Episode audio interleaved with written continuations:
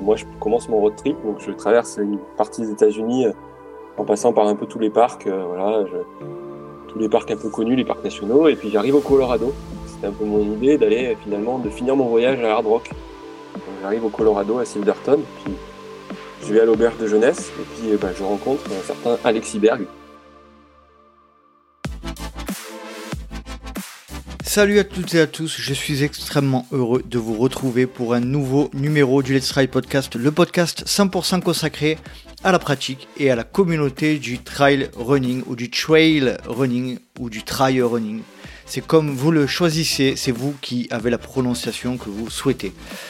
Je suis très heureux, vraiment très heureux de vous proposer cet épisode avec un invité euh, que j'ai croisé très récemment au, championnat de France de trail à, la cité, au trail de la Cité de Pierre à Montpellier-le-Vieux. Et puis vous allez voir, on avait enregistré euh, un épisode euh, trop court, beaucoup trop court de mon point de vue. Et puis donc c'est pour ça que j'ai souhaité le réinviter pour, pour faire un épisode complet parce qu'il avait énormément de choses à nous raconter. C'est un, c'est un Auvergnat.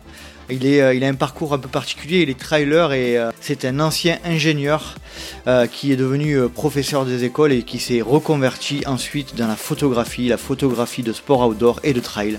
Il va nous expliquer un petit peu comment il a, il a intégré ce milieu du trailering et de la photographie trail, son mentor, ses mentors, les personnes qui lui ont mis le pied à l'étrier et puis il nous expliquera un petit peu aujourd'hui comment il vit sa passion, comment il vit de sa passion. C'est absolument passionnant. Je ne vais pas vous faire patienter plus longtemps et je vous laisse profiter de ma fantastique conversation avec David Gontier. Salut David, je te remercie énormément d'être sur le podcast. Comment vas-tu? Eh ben, Très bien, merci à toi Nico de me recevoir. Je suis ravi d'être à tes côtés. Alors euh, c'est un, enregistrement un peu particulier parce qu'on enregistre le matin, c'est euh, rare hein, que, que j'enregistre le matin, d'où cette voix un petit peu enrouée comme je te disais en off, j'ai eu un week-end de mariage, donc euh, voilà. C'est, euh, veuillez m'excuser pour cette voix un petit peu enrouée du, du, matin. Euh, on a eu le plaisir de se croiser, David, sur le trail de la Cité de Pierre lorsque Guillaume nous a nous a, fait, nous a fait venir au championnat de France. On a eu même le, plaisir de partager un, un, petit moment trail ensemble.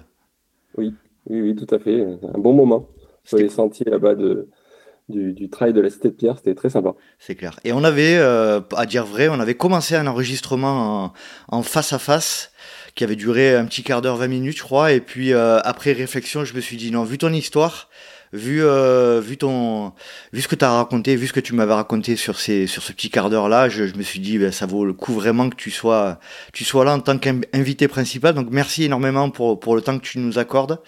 Euh, David, est-ce que, euh, est-ce que tu pourrais te présenter en quelques mots qui est David Gontier?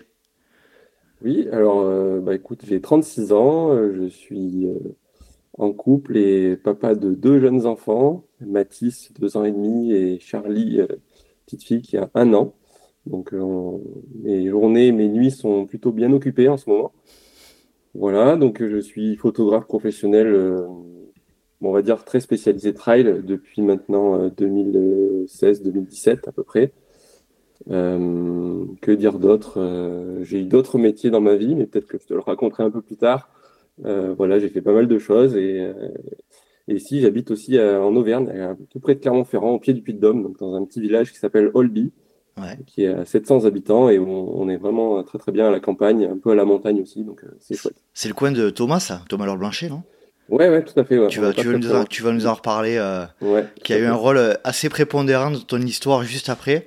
On va parler de plein de choses. On va parler de bah, ton, ton enfance, ton historique euh, sportif, euh, ton arrivée dans le milieu de la photo, ton, ton histoire avec le trail, etc. Tout plein, tout plein de choses.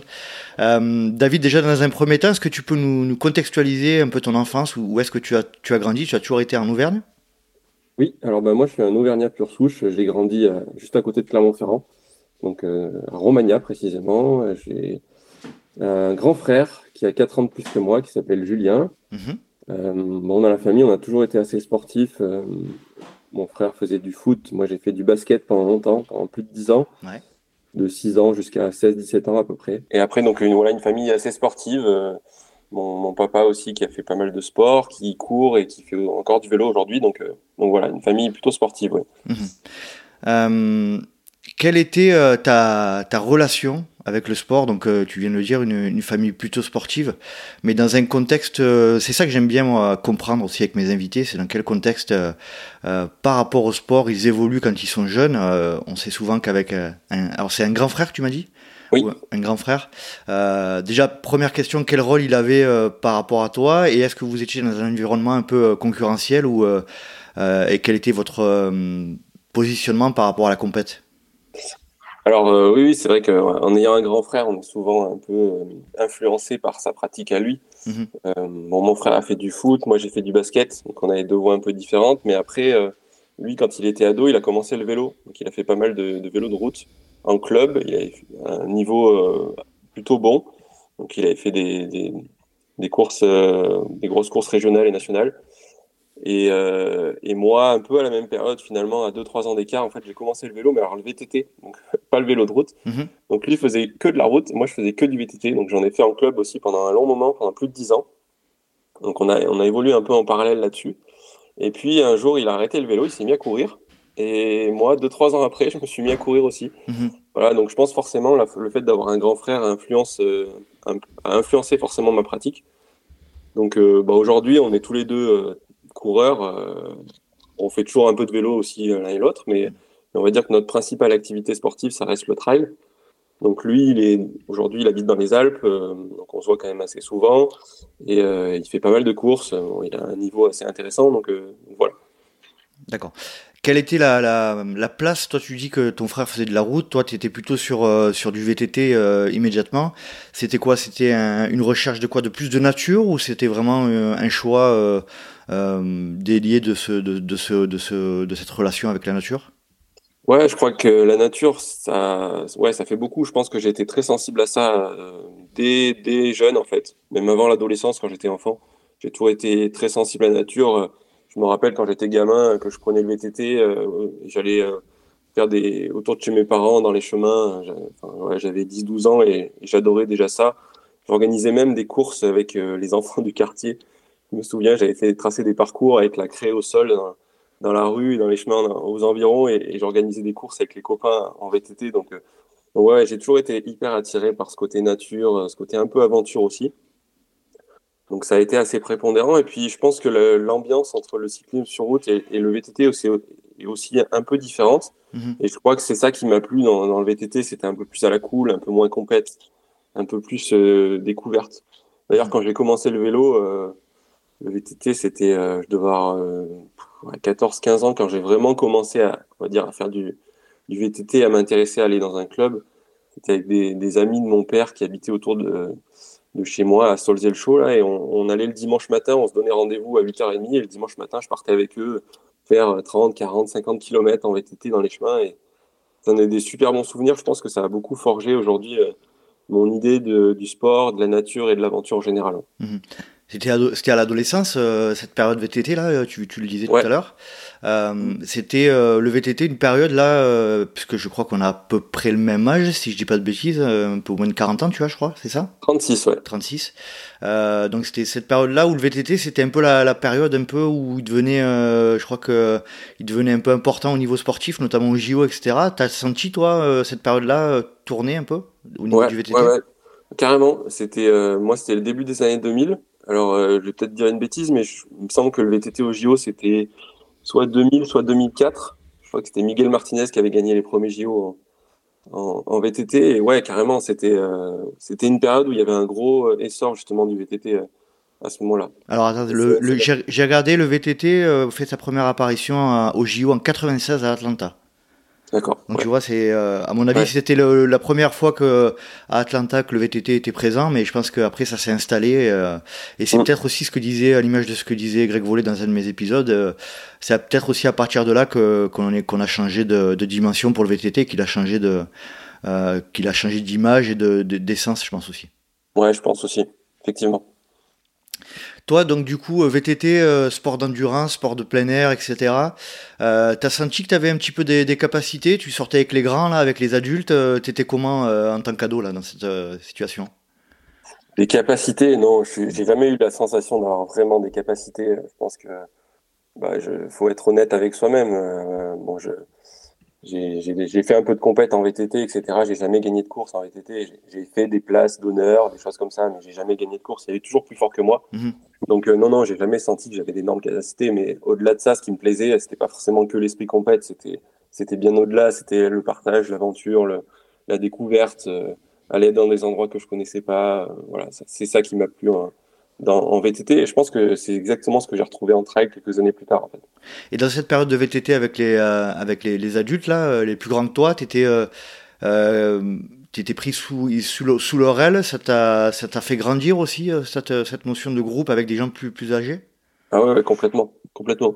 Ouais, j'étais j'étais jeune, hein, je pense que j'avais 13-14 ans. Mes parents, ils me faisaient à l'époque bien confiance de partir comme ça avec et tout le dimanche matin pour aller faire du vélo dans les chemins.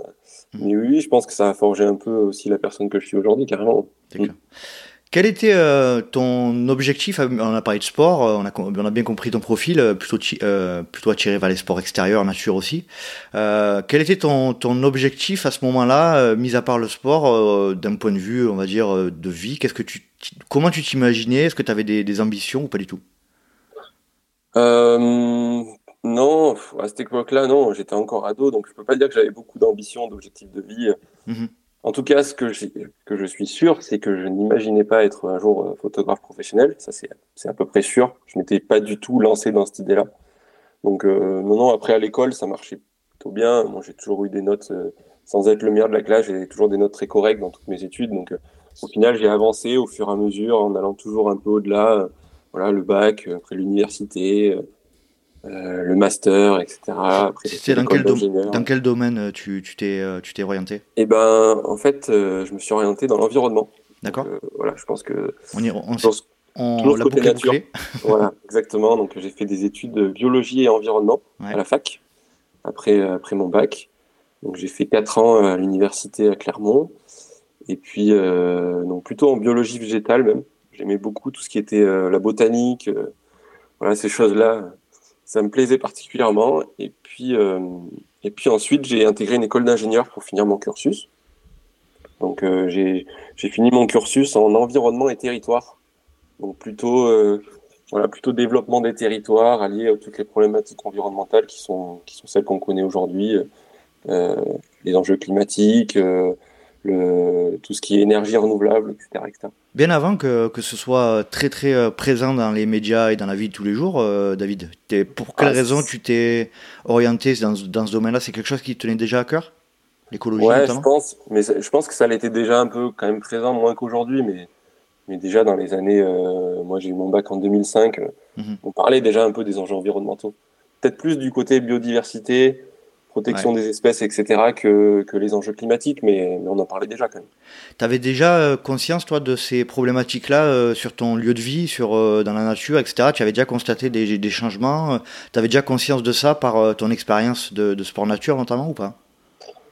Je pense que oui, parce que ben, en grandissant à Clermont-Ferrand, on a un truc qui est super à côté, c'est quand même le, parc naturel régional des volcans d'Auvergne, mhm. qui est un site unique classé aujourd'hui au patrimoine mondial de l'UNESCO. Donc, euh, moi, dans toute mon activité sportive, notamment en VTT, dès que j'ai commencé, en fait, je roulais déjà dans les chemins du parc des volcans. Mhm.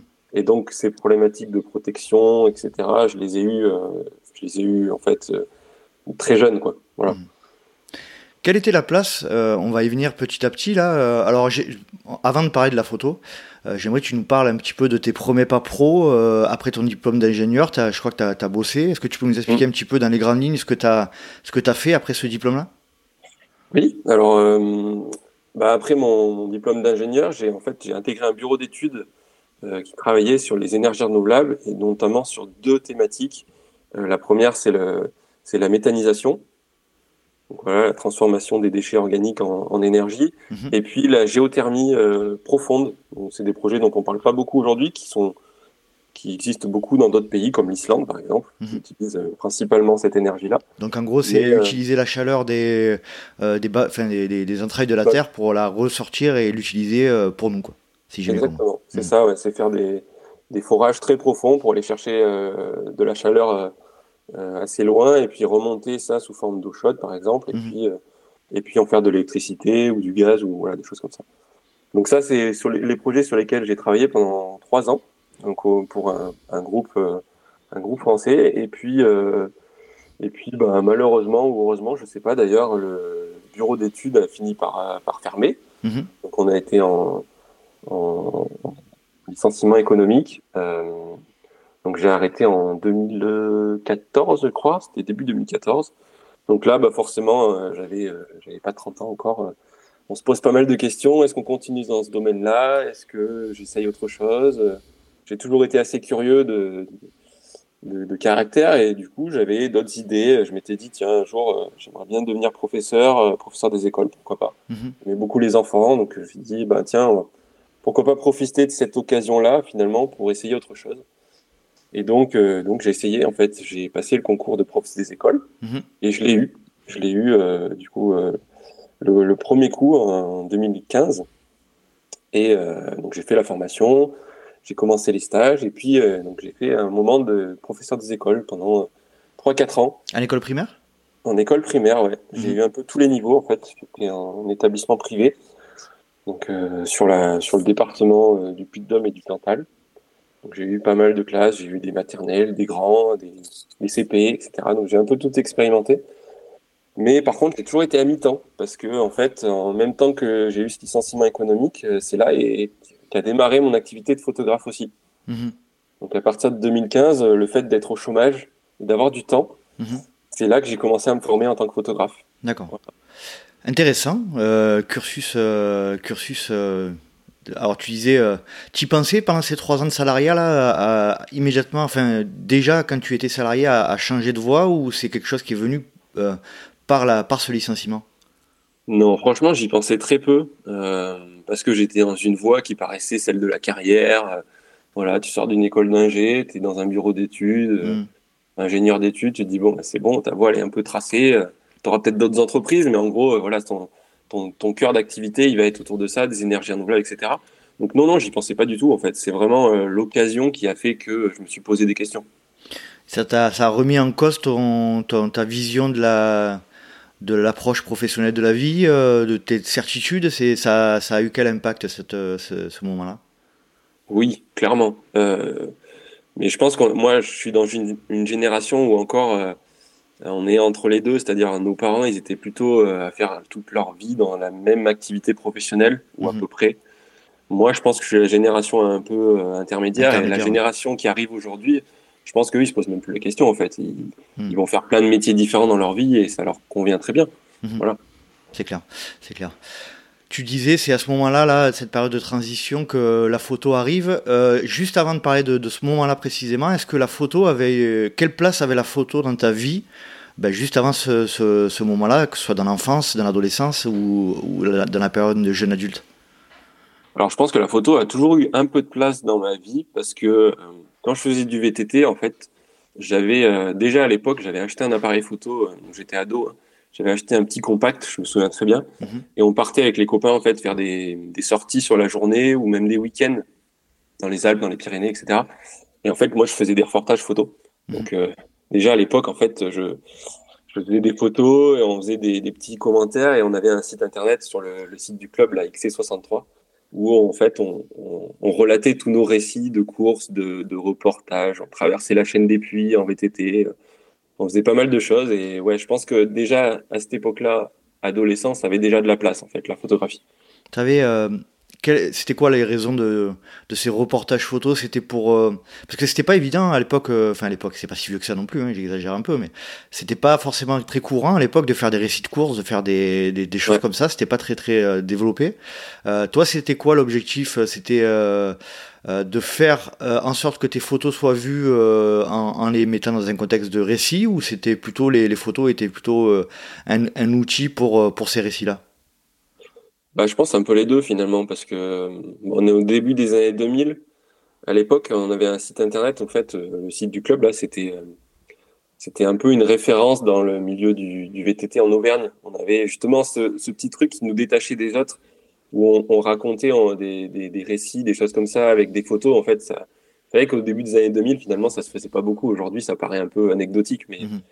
Mais à cette époque-là, il n'y avait pas les réseaux sociaux, il n'y avait pas tout ça, donc c'était ouais, ouais, c'était, c'était assez précurseur là-dessus. Donc, euh, je pense que l'image va participer non seulement à, à, améliorer les récits, Et en plus de ça, donner une image aussi par rapport au, VTT en Auvergne, au club, etc., ce qu'on pouvait faire, ce qu'on pouvait vivre. Donc, euh, ouais, je pense que c'était quoi Très bon souvenir. Tu as pris conscience rapidement de, cette période-là que la photo pouvait avoir une, euh, un impact as eu des, Est-ce que tu as eu euh, des retours significatifs sur tes premiers, tes premiers clichés dans cette période? Alors, ouais, je dirais que les, les, les, gens appréciaient les photos, mais bon, ça, c'est pas forcément que c'est pas forcément le retour le plus significatif. Après, euh, à cette époque-là, j'aurais jamais imaginé que, que je puisse continuer une activité, enfin démarrer même une activité de photographe pro. C'était, pour moi, c'était plus un hobby, euh, c'était vraiment un niveau amateur, quoi. Mhm. Donc, on, arrive à la période où tu euh, commences à, dans cette période de transition, là où tu es professeur des écoles, à, ben, à mettre la photo un petit peu euh, dans, dans, dans ton hobby. Euh, euh, dans quel contexte tu, tu utilises la photo? Tu, tu, envisages pourquoi pas peut-être une activité professionnelle à ce moment-là ou c'est encore, encore qu'un hobby? Ouais, alors pour faire la, petite histoire, en fait, quand du coup mon, mon activité d'ingénieur s'est arrêtée là en bureau d'études, donc c'était en janvier 2015 ou 2014, je sais plus. Enfin, bref, c'était en début d'année. Et, et euh, bon, à cette époque-là, j'étais déjà trailer, je courais un petit peu. Euh, et euh, en fait, je, connaissais un peu Thomas Larblanchet, notamment, je le connaissais de nom. Et mon frère avait déjà couru avec lui plusieurs fois à l'entraînement, voilà, à Clermont-Ferrand. Et puis un jour, mon frère m'avait dit, bah tiens, Thomas, il cherche, il cherche un photographe pour faire des photos pour pour lui, pour ses sponsors, pour son activité, etc. Il me dit, ça t'intéresse? Je lui dis, bon, écoute, pourquoi pas? J'aime bien faire des photos. Pourquoi pas? Du coup, je contacte Thomas. je m'en souviens très bien. Au début, je le contacte et puis je lui dis euh, ouais, je chercher un photographe, machin. Il me dit oui, oui, euh, on pourrait courir ensemble, machin. Donc euh, je lui dis bah ok, on se rejoint un jour chez lui. Donc j'y vais chez lui en habit de course, de course à pied. J'arrive dans sa maison et puis je lui dis oh, on va faire un petit tour en courant. Bon, j'avais pas de, d'appareil photo ce jour-là, j'avais juste mon téléphone portable. Je lui dis ok et je lui dis on va où du coup? Et il me dit bah on va là-haut. Je dis là-haut, là-haut au Puy de Dôme. Donc à Clermont-Ferrand, le Puy de Dôme, ça fait quand même une petite trotte. Hein. il y a plus de 30 km aller-retour. Je dis, j'étais pas du tout prêt pour ça, moi. je dis, bah ok, écoute, euh, allez, on y va. Donc on part au Puy de Dôme. On était avec un autre copain, là, Mathieu. On commence à partir au Puy de Dôme. Puis en fait, au Puy de Dôme, on n'y est pas du tout allé au plus court. On a commencé à monter au tout droit, à redescendre, à remonter au Puy de Dôme. Enfin, bref, je suis arrivé au Puy de Dôme, j'étais cramé complet. dans un état pas possible. Et euh, du coup, dans la descente, j'ai dit, bah, allez-y, euh, je vous rejoins à Clermont parce que moi, je peux plus suivre. Donc, je suis descendu tant bien que mal jusqu'à Clermont j'ai les rejoint chez lui. Ils étaient arrivés depuis plus d'une demi-heure. Enfin, bref. Un souvenir mémorable. Je crois que j'en ai, j'en ai, j'avais bien galéré pendant. C'était un test, euh, c'était test. Ouais, Thomas t'a testé là. Voilà, je pense qu'il m'a testé ce jour-là, clairement. Il m'a dit, tiens, celui-là, il arrive à courir un petit peu, mais bon, il a encore des progrès à faire, quoi. Donc voilà, c'était la première rencontre avec Thomas et puis, et puis, je me souviens, j'avais fait une photo quand même avec mon téléphone portable. Qui mhm. je me souviens de cette photo, je il l'avait publiée sur ses réseaux. C'était une photo assez basique dans la forêt et tout, mais c'est en fait, il était de dos parce que c'est le seul moment où j'arrivais à l'avoir, c'était de dos. Euh, sur... Donc voilà, et puis après, euh, on avait discuté, et puis en fait, on, après ça, on a organisé un vrai shooting. Donc euh, là où j'ai pas couru derrière lui pendant 30 km. T'avais, avais vous avez organisé un shooting, tu avais euh, des références, tu avais un portfolio, enfin tu avais, euh, avais, un book, tu avais quelque chose ou tu étais euh, vraiment un peu en freestyle à ce moment-là? Ah non, j'étais en freestyle complet. à cette époque-là, je faisais pas du tout de photos. Je te dis, j'avais un appareil photo, un, un réflexe à l'époque, mais c'était un bas de gamme, je me souviens, c'était un, un, 550 ou un 600D de Canon. C'était les, appareils bas de gamme réflexe de Canon. Moi, j'en faisais pour moi, pour mes vacances, tu vois, je faisais des photos de plus ouais, ouais, personnel quoi. Donc euh, non, j'avais aucun book, aucun portfolio, aucune euh, aucune idée préconçue derrière. J'ai dit tiens, on va faire un shooting avec Thomas Blanchet, on va essayer de faire des photos de trail, on verra ce que ça donne. Et puis, et puis voilà, c'est un peu comme ça que ça a commencé. Il, a pris, il a pris un peu de risques, Thomas, là, en prenant, euh, du coup, dans cette période-là. Tu ah avais, un peu la pression, non? Ouais, ouais, franchement, j'avais la pression. Je me souviens très bien quand on s'était donné rendez-vous, clairement, là, c'était à Grave Noir me souviens, je, me suis dit, bon, on, teste, on verra bien. Hein. De toute façon, après, lui, il n'a pas pris beaucoup de risques. Au pire, les photos étaient moches, tant pis, on s'en servait pas. Mhm. Mais, euh, mais ouais, ouais c'était. Euh, enfin, je le remercierai, je pense, jamais assez d'ailleurs d'avoir fait confiance euh, ce jour-là parce que, parce que voilà, dans, je pense que dans mon parcours, on le verra un peu plus loin, mais c'est un peu ces, ces rencontres et les personnes qui ont fait que j'en suis là aujourd'hui. Donc, c'est les opportunités finalement qui permettent de, dessiner son parcours. Ouais, c'est des, des, moments clés. Je pense que celui-là, c'est le moment, c'est le, le, moment, c'est la pierre, euh, la pierre euh, de. c'est le point de départ. C'est le point de départ de ton, de ton parcours. Euh, explique-nous un petit peu ce shooting, ce premier shooting, comment ça se passe? Est-ce que tu es à l'aise? Est-ce que tu es content de ton, ton travail? Euh, Comment est Thomas, etc. Bah, Thomas, il est très à l'aise. Il avait l'habitude de faire des shootings depuis très longtemps. Donc, lui, il est hyper à l'aise. Il sait, il sait ce qu'il faut faire, etc. Moi, je tâtonne un peu. Euh, je, moi, j'essaye des trucs. Je fais des trucs. Euh, j'ai regardé les photos il y a pas très longtemps du shooting parce que je les ai encore. J'ai fait des trucs hyper kitsch. Je, je me dis, mais c'est pas possible d'avoir fait ça. C'est une honte. Mais euh, mais il y a quand même. Il faut un début à tout. Ouais, il faut un début à tout. Voilà. Il faut essayer des choses. Voilà, c'est important d'essayer. Après, on se rend compte que c'est, on a essayé, mais que c'était pas bien. Mhm. Il faut pas recommencer. Mais, euh, mais sur l'autre photo, il y avait quand même deux, trois trucs qui étaient, qui étaient très corrects et qui ont, et qui ont marché parce qu'en fait c'était un shooting à l'époque qui était sponsorisé par Altra, donc les chaussures. Mhm. Et puis il y avait deux trois trucs sur les chaussures qui avaient plutôt bien fonctionné.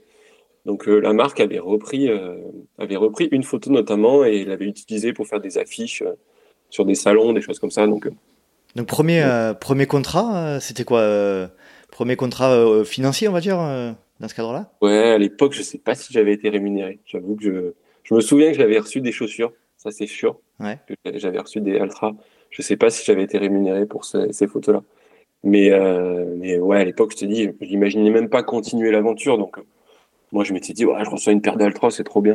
Bah tu te en, plus je pense qu'aussi je sais pas dans quelle logique t'étais mais tu te crées un peu tes références tu te crées tu te crées ton réseau à ce moment-là où c'est le début donc euh, tu peux pas te permettre non plus euh, tu vois t'as pas de t'as pas de book t'as rien donc euh, c'est vrai que c'est compliqué d'être exigeant de ce point de vue là je crois ah non non mais c'est clair c'est clair. Il faut commencer de toute façon il faut un point de départ il faut commencer par quelque chose donc mhm. voilà. Moi moi c'était mon point de départ c'était celui-là ce shooting avec Thomas qui a permis de me je dirais pas de me lancer, mais plus de, de se donner cette petite idée au fond de moi, de dire tiens, ça pourrait peut-être être une voie, ça. Ça pourrait mhm. être un truc qui me plaît et, que j'ai envie de creuser. Donc euh, tu disais que tu n'étais euh, pas trop satisfait de la majorité de ton, ton shooting. Euh, malgré tout, il y a quelques photos qui étaient satisfaisantes. Quel effet ça t'a fait de voir apparaître ben, une, de, une, de, tes photos dans un... Alors je sais pas si c'était une pub ou un magazine. quel effet ça fait? Bon, clairement, tu es hyper content. Hein c'est euh, ouais, c'est t'es assez fier de voir une image que tu as produite euh, qui apparaît dans un sur une affiche et tout. Ouais, ouais, clairement, ça, ça a fait du bien. Je pense que s'il n'y avait pas eu ça d'ailleurs, ouais, je sais pas si j'aurais pu continuer ou pas. Si Altra n'avait pas du tout choisi une, photo ou ou si euh, ou si Thomas n'avait pas trouvé les photos intéressantes, je sais pas. Là, le fait qu'il y ait un petit retour, tu vois, que ça soit positif, finalement, ça m'a ça a permis de me dire tiens, il y a peut-être un truc à creuser. Euh, on revient un peu en arrière. C'est que moi, le, la, chronologie d'un des épisodes est souvent aléatoire, euh, donc ça, on, le sait. Hein. Euh, au niveau de la formation, au niveau de ton approche de la connaissance de ce milieu-là, de, la photo, tu es autodidacte. Tu t'es renseigné comment Comment comment as-tu fait pour pour apprendre? Ouais, clairement, je suis autodidacte. j'ai pas fait du tout d'études pour ça. Mhm. je pense que depuis l'adolescence que j'ai un appareil photo, j'ai toujours un peu on va dire, essayer des choses, euh, sachant que jusqu'à ce shooting avec Thomas, finalement, j'étais dans une approche euh, très amateur, dans le sens où, euh, finalement, l'appareil photo, je savais pas tellement comment il marchait. C'est-à-dire que j'utilisais les modes classiques, automatiques, etc. Euh, J'allais pas chercher plus loin. Par contre, je faisais quand même attention au cadrage, à la composition. Ces choses-là, je pense que depuis longtemps, je les avais un petit peu intégrées au fond de moi mais tout ce qui est utilisation de l'appareil et, euh, des modes de prise de vue, etc., etc., euh, ça, ça c'est venu après. C'est venu même après ce premier shooting avec Thomas. Je pense que c'est à partir de ce moment-là, je me suis dit tiens, il faudrait quand même que je m'intéresse un peu à l'appareil photo, voir comment il fonctionne, qu'est-ce que je peux en tirer, euh, quel mode utiliser dans telles conditions, etc. Je pense que c'est venu à ce moment-là. Toi, tu avais, plutôt une vision, euh, c'est le, le cadre, c'est l'environnement qui fait la photo et pas forcément le, le matériel, quoi. Exactement. Ouais. mais ça, je pense que je l'ai toujours au final. Je pense que beaucoup de photographes, d'ailleurs, les enfin, la plupart des autodidactes avec qui je travaille, euh, enfin, ils ont cette, cette approche-là en fait. C'est l'appareil, c'est juste un outil. C'est un outil pour faire ce que tu imagines euh, en face, en face de toi. Mhm. Mais, mais ça doit pas être la finalité en fait. Après cette, ce, shooting là qui te donne donc des, des, idées hein, sur peut-être éventuellement pas une carrière, mais peut-être pourquoi pas une partie de ton activité. Euh, explique-nous un petit peu le contexte. Là, tu es encore prof des écoles, tu fais les deux à la fois. Tu, Est-ce qu'il y a d'autres contrats qui arrivent par la suite, suite à ce cliché qui est sorti dans les magazines? Eh ben, non, à ce moment-là, je suis, suis pas encore prof des écoles, j'ai pas encore passé le concours, mais ah, je suis pas très loin de le passer. Euh, donc là, en fait, à ce moment-là précisément, je vais intégrer euh, l'école, la prépa concours. D'accord. Je suis à 2-3 mois d'intégrer la prépa concours. Donc, euh, je dirais qu'à ce moment-là, je suis plutôt dans l'optique professionnellement d'aller vers cette voie-là, mhm. clairement. Mais en même temps, je suis au chômage. Donc, euh, je me dis, bah, j'ai du temps. Qu'est-ce que je vais faire? Eh ben, je vais poncer toutes les vidéos YouTube sur la photographie que je vais trouver. Mhm. Et je vais commencer à apprendre un peu mieux à me servir de l'appareil photo et voir ce que je peux en tirer. Donc, euh, donc je suis vraiment dans cette optique-là avec beaucoup de temps devant moi. Euh, donc j'en profite pas mal pour courir aussi. Et, puis, euh, et puis euh, j'apprends la photo via Internet, via les bouquins, en m'inspirant de, de, magazines, de choses comme ça. Voilà. Quelle était la, quelle était la, quels étaient tes, tes modèles tes, dans ce milieu-là? Tu étais déjà dans, dans, le trail running. tu avais vraiment envie d'évoluer dans ce milieu-là en particulier dès, dès, le début au niveau de la photo? Ouais, je pense, mais enfin le fait que je pratique le trail et que j'ai commencé les photos avec le trail running, ça a été aussi euh, forcément ça a forgé un peu mon parcours parce que finalement j'aurais été VTTiste encore à cette époque-là et j'aurais rencontré un professionnel en VTT et j'aurais fait des photos en VTT, ça se trouve mmh. mon parcours aurait été différent, j'aurais été directement dans cette dans cette dans ce sport-là. Mais le fait que je sois trailer et que je commence par le trail, ouais, clairement ça ça a participé à ça.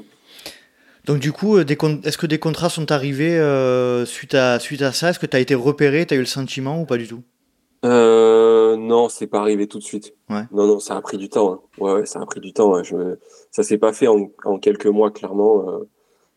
ça a pris du temps. je pense qu'on est début 2015 quand on fait ce premier shooting avec Thomas. les premiers contrats, ils ont dû arriver peut-être à l'automne 2015. Ouais, ça doit être ça. Mhm. Je pense qu'ils sont arrivés à peu près six mois plus tard. Six mois, c'est pas long non plus. Hein euh. ah, c'est pas long, mais ça fait un peu de temps quand même. Hein. Ça, a laissé le temps de bien se former déjà. Et explique-nous un petit peu les, premiers, les premières sollicitations pro de, de ce point de vue-là euh, qui arrivent. C'était des, sollicitations de marque, des sollicitations d'événements. Euh, c'était quoi? Euh, Ouais, ouais, c'était c'était presse plutôt. c'était Nature Trail Magazine. Mhm. Donc l'ancien rédacteur de, Nature Trace, c'était Michael Mussard. Et je me souviens très bien, le jour où il m'a téléphoné, j'étais euh, j'étais en cours euh, pour, euh, bah, pour ma formation de prof des écoles. Et je, je sors à la pause, je le rappelle et il me dit Bonjour, je m'appelle Michael Mussard, Nature Trail Magazine. Thomas m'a parlé de toi, de tes photos et tout ça. J'aimerais qu'on fasse quelques shootings ensemble, qu'on essaye de bosser ensemble. Et là, du coup, je me dis Ah ouais, ça peut être cool ça. je me dis Tiens, une opportunité. Donc je lui dis bah oui oui on essaye et tout et en fait ça a commencé euh, ça a commencé un peu comme ça au niveau professionnel. Donc on a fait un shooting euh, autour de Clermont là c'était un test produit donc avec deux figurants euh, qui testaient des chaussures et puis moi je devais faire les photos en fait du, test.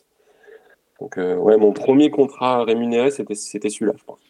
On parle pas souvent de l'aspect aussi de tu en as parlé un petit peu tout à l'heure avec Thomas mais de en tant que photographe d'arriver à gérer bah, les les mouvements, les personnes, les, les, les, situations d'action, ça doit pas toujours être évident parce qu'on voit souvent des belles photos euh, en action, etc. Mais tout ce qui est autour, euh, ça demande bah, déjà de se rendre sur place, de trouver le bon spot. Euh, donc deux questions en une. Est-ce que tu repères les, les, endroits où tu vas shooter? Et comment ça se passe au niveau de, ben, un peu comme à la manière d'un d'un directeur de, de, cinéma, quoi, de comment on dit, de d'un directeur de, film. Euh, comment ça se passe de ce point de vue-là? Ouais, la préparation, c'est un gros travail du photographe, euh, surtout en outdoor. Euh, bien que on puisse pas toujours le faire, ça dépend, ça dépend de plein de paramètres, mais, clairement reconnaître les spots, les repérer à l'avance, et puis savoir comment est le soleil dans cet endroit à, l'heure où on va y être, ça c'est hyper important en fait. Mhm. C'est toute cette préparation, euh, enfin, elle est primordiale en fait pour arriver à sortir des belles images. Si on s'intéresse pas à l'endroit où on va aller, à l'orientation de la lumière, aux conditions climatiques, même à, la végétation tout simplement, à la couleur de la végétation, à quels sont les arbres ou les qu'on va pouvoir trouver sur le lieu, je pense qu'on passe à côté d'une partie de la mission. Et est-ce que, est que dans le cadre de l'organisation de ces séances, là, tu parlais de ce, de ce, shooting euh, test euh, matériel, est-ce que euh, dans l'organisation, c'est toi qui décides l'heure, aussi en fonction des conditions météo annoncées, etc. C'est toi qui as la main mise sur ce côté planification? Alors, je dirais que c'est pas uniquement moi. C'est-à-dire que des fois, je peux faire des propositions sur ce genre de, shooting, mais, mais des fois, il y a, des on peut, peut pas toujours changer euh, au dernier moment parce que la météo est pas bonne, etc. Donc des fois on fait avec, ça, ça mhm. arrive, mais on est toujours force de proposition. Euh, encore aujourd'hui, je fais des shootings du même type pour, euh, Nature Trail Magazine sur des tests produits. J'en ai fait encore il y a deux jours. clairement, les spots, etc. On oriente quand même le magazine pour dire, bah là, ça peut être intéressant parce qu'il y a ça, ça et ça. par contre, il vaut mieux y aller le soir qu'à 14 h parce que la lumière à 14 h elle va être hyper dure et ça va pas être très flatteur pour les gens. Voilà. Donc forcément, on oriente un peu les décisions. Après, si les gens sont que disponibles à telle heure et qu'ils ont qu'une heure à, fournir, hmm. bah, on fait avec en fait. Hein. on n'a pas le choix. Et à cette période-là, donc euh, tu, fais encore tes preuves, hein, j'imagine, sur les premiers shootings. Euh, est-ce que tu as assez d'assurance, de, bah, de, recul aussi, d'expérience, je pense pas, hein, pour, euh, pour pour entre guillemets dire euh, ben est-ce que tu y vas à tâtons ou euh, tu fais comme tu peux j'imagine à cette époque? Non, clairement j'y vais à tâtons mais je pense que cette période là du du euh, je suis là mais je sais pas exactement toujours ce qu'il faut faire, mmh. elle a duré quand même assez longtemps. Mmh. C'est normal en fait, je pense que enfin, de se dire du jour au lendemain bah, tiens voilà, je suis professionnel, je vais vous dire de faire ça ça et ça et j'ai hyper confiance, je sais que les images elles seront elles seront géniales comme ça. Ça prend du temps quand même mmh. pour avoir cette expérience là il faut quelques années, je pense. Hein. Enfin, moi, en tout cas, dans mon parcours, c'est clairement, il a fallu quelques années pour arriver à, avoir cette maturité-là. Je le mets un petit peu en relation avec le podcast. Hein. C'est un peu le même schéma de, de, de pensée de mon côté. C'est-à-dire que tu réécoutes les premiers épisodes euh, un peu à l'image de ce que tu disais tout à l'heure. Tu, tu te mets les mains sur la tête et tu dis non, non, pas ça. Pas, surtout pas cette question-là. tu as l'impression que, que c'est une catastrophe. Et après, ben, aussi, comme tu le dis, comme on le disait tout à l'heure, il faut bien commencer. Et c'est aussi comme ça qu'on apprend. Et, et, ça fait un peu bateau de dire ça, mais si on se lance pas, si on fait pas de la entre guillemets de la merde au début, ou, des choses moins bien, on n'évolue pas et, euh, et on n'arrive pas à quelque chose de, de, meilleur. Quoi. Et moi, ah, ça, fait, ça fait trois ans, euh, trois ans et demi, et, aujourd'hui, je vois encore de l'évolution euh, possible, quoi, largement. Clairement, mais je pense qu'il faut se tromper, il faut faire des erreurs pour arriver en, en fait à progresser et, et, à, et en tirer le meilleur. Donc, moi, je suis vraiment dans cette optique-là.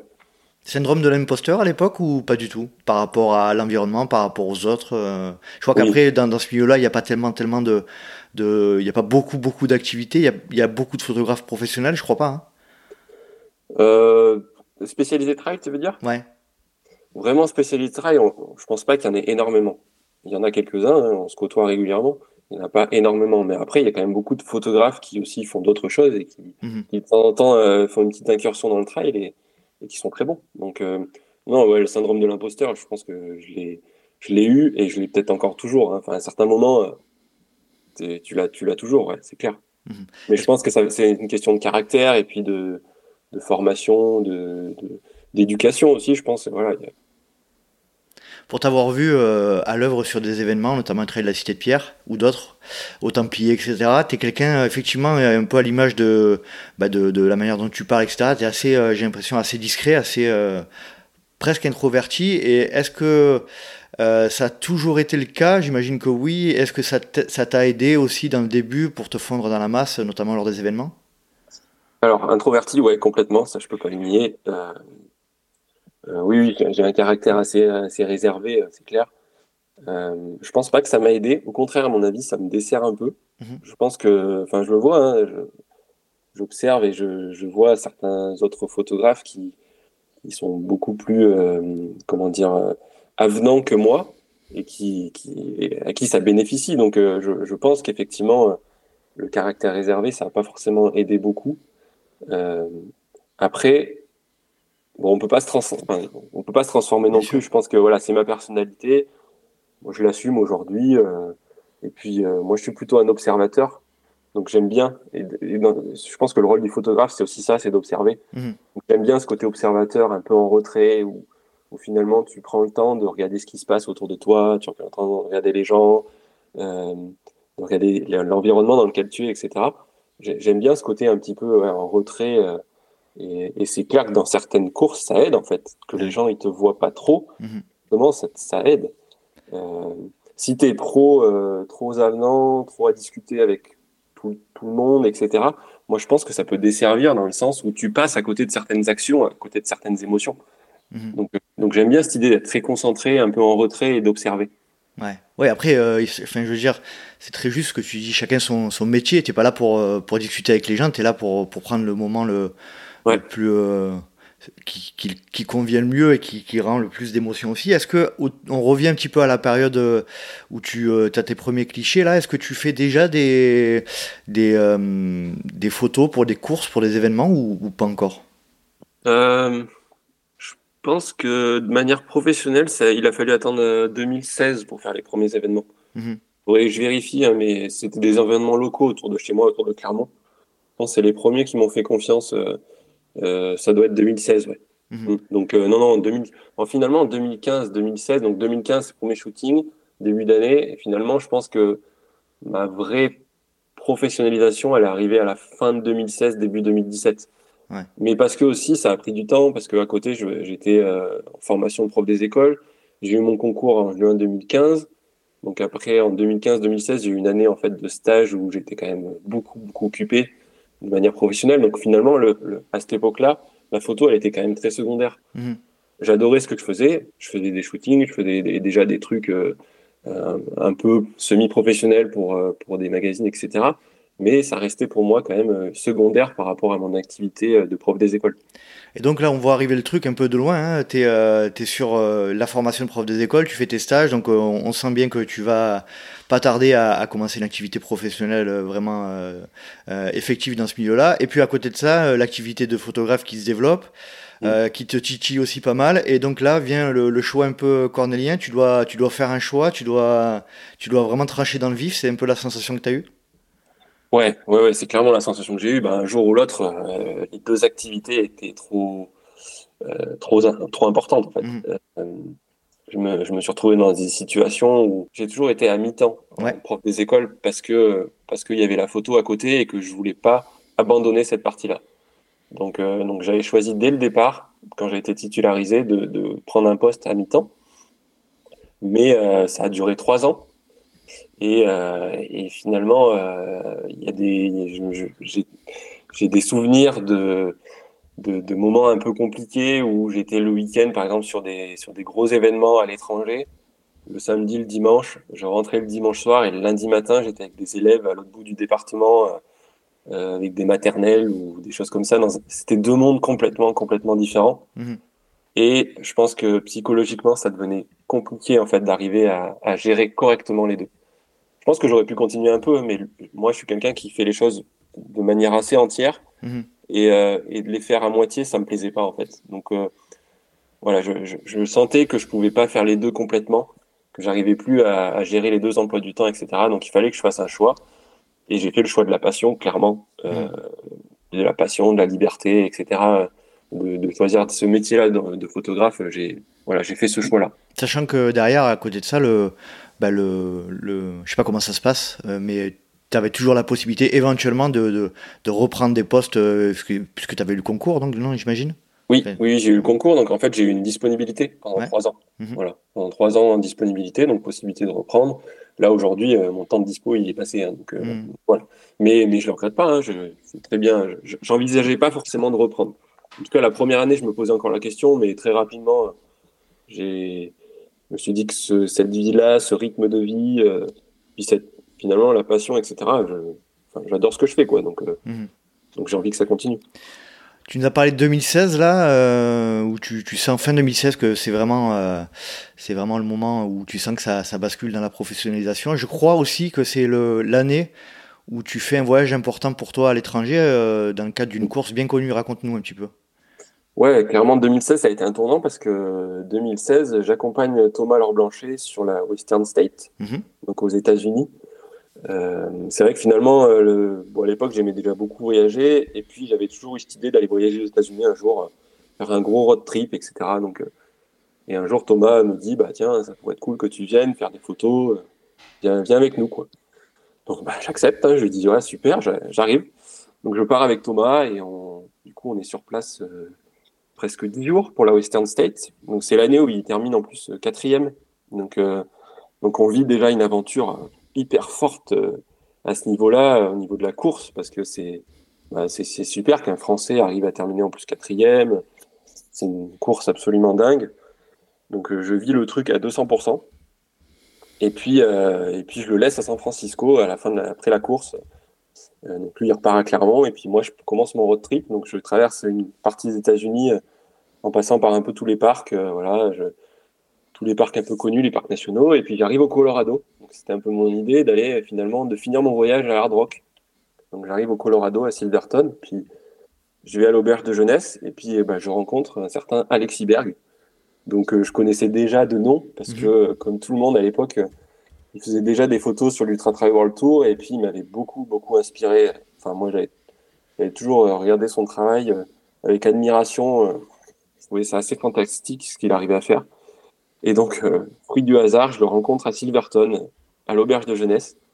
Et puis bah bon à Silverton il n'y a pas grand monde, hein. c'est pas c'est pas la Chamonix, c'est pas Chamonix la veille de l'UTMB. Hein. donc voilà on est, on est, sur un truc hyper intimiste. Mais, intimiste, j'allais dire. Voilà, pas beaucoup de Français, etc. Donc, euh, donc je rencontre Alexis une semaine avant le départ de la Hard Rock. Donc en plus, on est, on est là en mode, euh, on a du temps pour découvrir un peu les environs. Et, et, puis tout de suite, on sympathise. Donc euh, un gars super. Il m'apprend énormément de choses. En une semaine, je pense que j'ai, j'ai appris plus que dans les deux ans qui ont précédé finalement. Il te connaissait toi déjà ou pas du tout?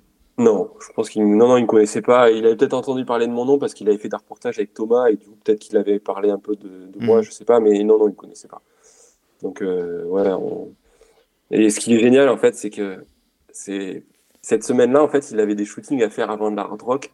Donc euh, dans les montagnes du Colorado, on peut dire que le paysage est dingue. Et en fait, on fait un shooting avec Emily Forsberg, ouais. quand même, et puis un autre shooting avec Jim Wemsley. Donc à l'époque, Jim, il est très peu connu. Et en fait, il vient de faire sa western où il, où il se trompe en fait au, au 93e miles. Donc euh, il se plante de parcours et, finalement il finit en marchant la course euh, alors qu'il était sur les temps euh, stratosphériques de battre leur corps, etc. Enfin, à l'époque, ça avait fait un, peu un raz de marée. Et donc il était allé à la Hard Rock voir des potes un mois plus tard. Et, et là, je me retrouve en shooting avec Jim Wemsley. Enfin, moi, ça me paraît totalement dingue en fait. Quand j'y repense aujourd'hui, je me dis mais en fait, c'est je trouve ça encore plus dingue, je pense, aujourd'hui qu'à l'époque. Donc je me retrouve avec Alexis et avec euh, donc une fois avec Emily et une fois avec euh, Jim euh, à faire des shootings en montagne. Bah, c'est génial quoi. Et, Alexis m'apprend plein de choses sur sur la photo, sur la façon de, de composer les images, sur plein d'anecdotes, plein d'histoires, etc. Donc j'en ressors hyper grandi. donc je suis la hard rock forcément avec lui aussi pendant les et Petite question, David, mais quand tu, te, quand tu te rends dans Colorado dans ton road trip, tu avais, avais l'intention d'aller sur la droite ou c'était un hasard? Non, j'avais l'intention. Je m'étais dit, je finirais mon voyage en allant à la hard rock. Mais franchement, à l'époque, je me disais, euh, je savais même pas si je pourrais vraiment faire des photos, mhm.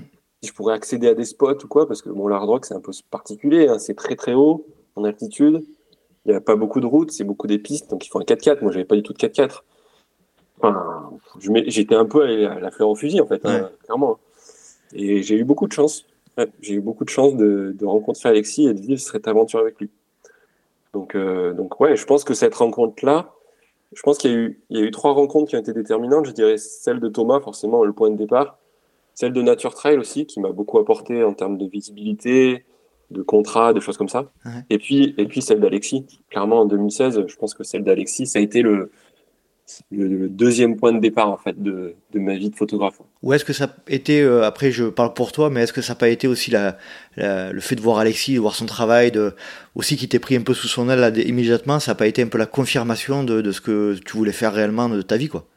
Oui, oui, oui aussi, ouais. oui, oui c'est euh, jusqu'à jusqu'à jusqu'à ce moment-là, jusqu'en 2016, j'étais un peu à tâtons entre euh, je vais choisir prof des écoles ou je continue la photo.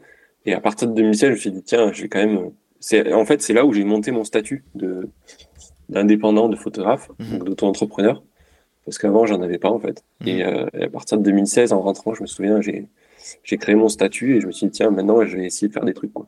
Et ça me plaît vraiment en fait. Quand je voyais Alexis travailler euh, sur la rock, je me dis mais c'est ça que je veux faire, c'est ça que je veux faire, c'est génial. Qu'est-ce qui t'apprend Alors c'est un peu vaste, hein, je pense qu'il t'a appris énormément de choses. Mais si tu peux ressortir deux, deux trois choses, enfin, ou une ou deux choses qui sont vraiment marquantes dans, ben, dans, dans, ton changement de prisme, dans ton évolution de photographe euh, nature, qu'est-ce qui, qu'est-ce que t'en ressors de ces, de ces, de ces quelques jours à, sur la hard rock avec, euh, avec Alexis? Waouh, ça c'est dur. Euh, si je devais, en quelques mots, je sais pas. Je sais pas. Je pense qu'il y, y, a énormément de choses, mais je pense qu'on parlait tout à l'heure de ce rôle d'observateur. Je pense qu'Alexis, il est un peu comme ça aussi. Il, a, il a un rôle d'observateur. Euh, il arrive à se, faire, à, se faire, à se fondre dans le décor, à disparaître. En fait. Mhm. Et c'est, je pense qu'il y a beaucoup de photos euh, qui sont magnifiques de lui et qui sont grâce à cette capacité-là de se fondre un peu dans le décor et, et d'arriver à, à, à, être là au moment où l'émotion est alliée sans, sans la perturber en fait. Mhm. J'ai souvent, enfin, vous savez qu'en tant que photographe, notamment dans le trail, on voit quand même des émotions assez fortes des choses euh, qui sont très belles à photographier. Et souvent, dès qu'on tourne l'appareil photo vers la personne, l'émotion, elle disparaît. Mhm. La personne, elle se met à faire un, un, grand sourire ou à montrer ses mains, son pouce, etc. En fait, c'est pas ça forcément qu'on veut prendre en photo. Ce qu'on veut, nous, c'est l'émotion originelle. C'est, c'est vraiment voir au fond de, de la personne. Mhm. Et ça, c'est dur à photographier. C'est ça qui t'apprend, euh, qui t'apprend en, premier lieu, euh, Alexis. Effectivement, pour l'avoir rencontré quelques fois, c'est vrai que c'est un peu quelqu'un qui a un peu le même profil que toi, qui est un peu euh, assez réservé. Et, moi, je pense à lui notamment sur sur la Barclay où, où, il est il est dans la, il est dans l'environnement. On le voit pas trop. il est là, il prend il prend des photos, il se positionne toujours où il faut, etc. Et même si on regarde beaucoup de vidéos YouTube notamment où on voit les arrivées de courses de l'hard rock ou de la western, on le voit un peu un peu partout, même de l'UTMB, on le voit un peu partout euh, euh, dans des situations où, euh, où, on dit ah tiens c'est Alexis. ouais, toi. carrément. Mm. C'est vrai. C'est vrai, c'est vrai. C'est hyper intéressant. donc 2016, là, c'est vraiment la confirmation de bah, ce que tu veux faire de ta vie, de, de voilà, de, t'es, es sûr à 200% de toi. Qu'est-ce qui se passe après, après cette, cette hard rock au niveau pro? Tu, tu, tu, arrêtes complètement tout le reste et tu te lances à corps perdu là-dedans? Non, non, j'ai pas arrêté tout de suite. Au contraire, je vais continuer encore jusqu'en 2019. Hein, donc j'ai continué trois ans. D'accord. C'est dur d'arrêter, euh, d'arrêter du jour au lendemain une activité professionnelle qui est, qui, mhm. enfin, clairement, prof des écoles, fonctionnaire, c'est quand même euh, la sécurité de l'emploi, tu reçois ton salaire. Euh, bon, c'est, c'est une vie quand même un peu plus facile à ce niveau-là, en tout cas en termes d'organisation, que d'être indépendant et de monter son statut. Donc non, non, je continue euh, prof des écoles pendant, pendant encore trois ans derrière, à mi-temps. Mais euh, en parallèle, je monte vraiment mon activité de photo et je, je, décroche de plus en plus de contrats, je voyage de plus en plus, j'ai de plus en plus un réseau, etc. Donc je pense que pendant ces trois années, en fait, j'ai, un peu... Euh, j'ai, développé mon activité du mieux possible. Mmh. Allez, on va faire une petite, euh, une petite parenthèse dans ce moment en photo. Euh, et le trail dans tout ça, euh, en ce qui concerne ta pratique, tu disais que tu, tu, prends, tu avais pris un peu plus de temps pour pratiquer. Ben, raconte-nous un petit peu déjà, qu'est-ce que c'était le trail en, termes en termes de pratique pour toi à l'époque? Le trail, j'ai commencé en 2014, donc 2013-2014. J'ai commencé à courir après le VTT en fait. Donc, j'avais envie d'essayer quelque chose d'un peu différent, mais en restant sur la nature, sur l'environnement, plein de choses. Donc j'ai commencé à courir, ça m'a tout de suite euh, plu. J'ai adoré. Euh, j'ai toujours euh, couru quand même pas mal. J'ai fait des courses, ce qui est assez marrant aussi parce que du coup dans mon activité de photographe, d'avoir cette cette caractéristique de coureur et d'avoir participé à certaines courses aussi, ça peut ça peut aider parfois. Donc ça, c'est plutôt chouette. Dès 2014, je me souviens, j'avais fait Cerzinal. Donc à l'époque, je courais pas depuis très longtemps, hein, mais tu vois, je m'étais inscrit à Cerzinal avec mon frère. Donc j'avais découvert le, cette course un peu dingue en Suisse et que j'ai photographié il y, a, pas si longtemps, il y a quelques années. Quand tu dis que ça t'a aidé d'être coureur et, photographe, euh, qu'est-ce que tu veux Est-ce que tu peux préciser?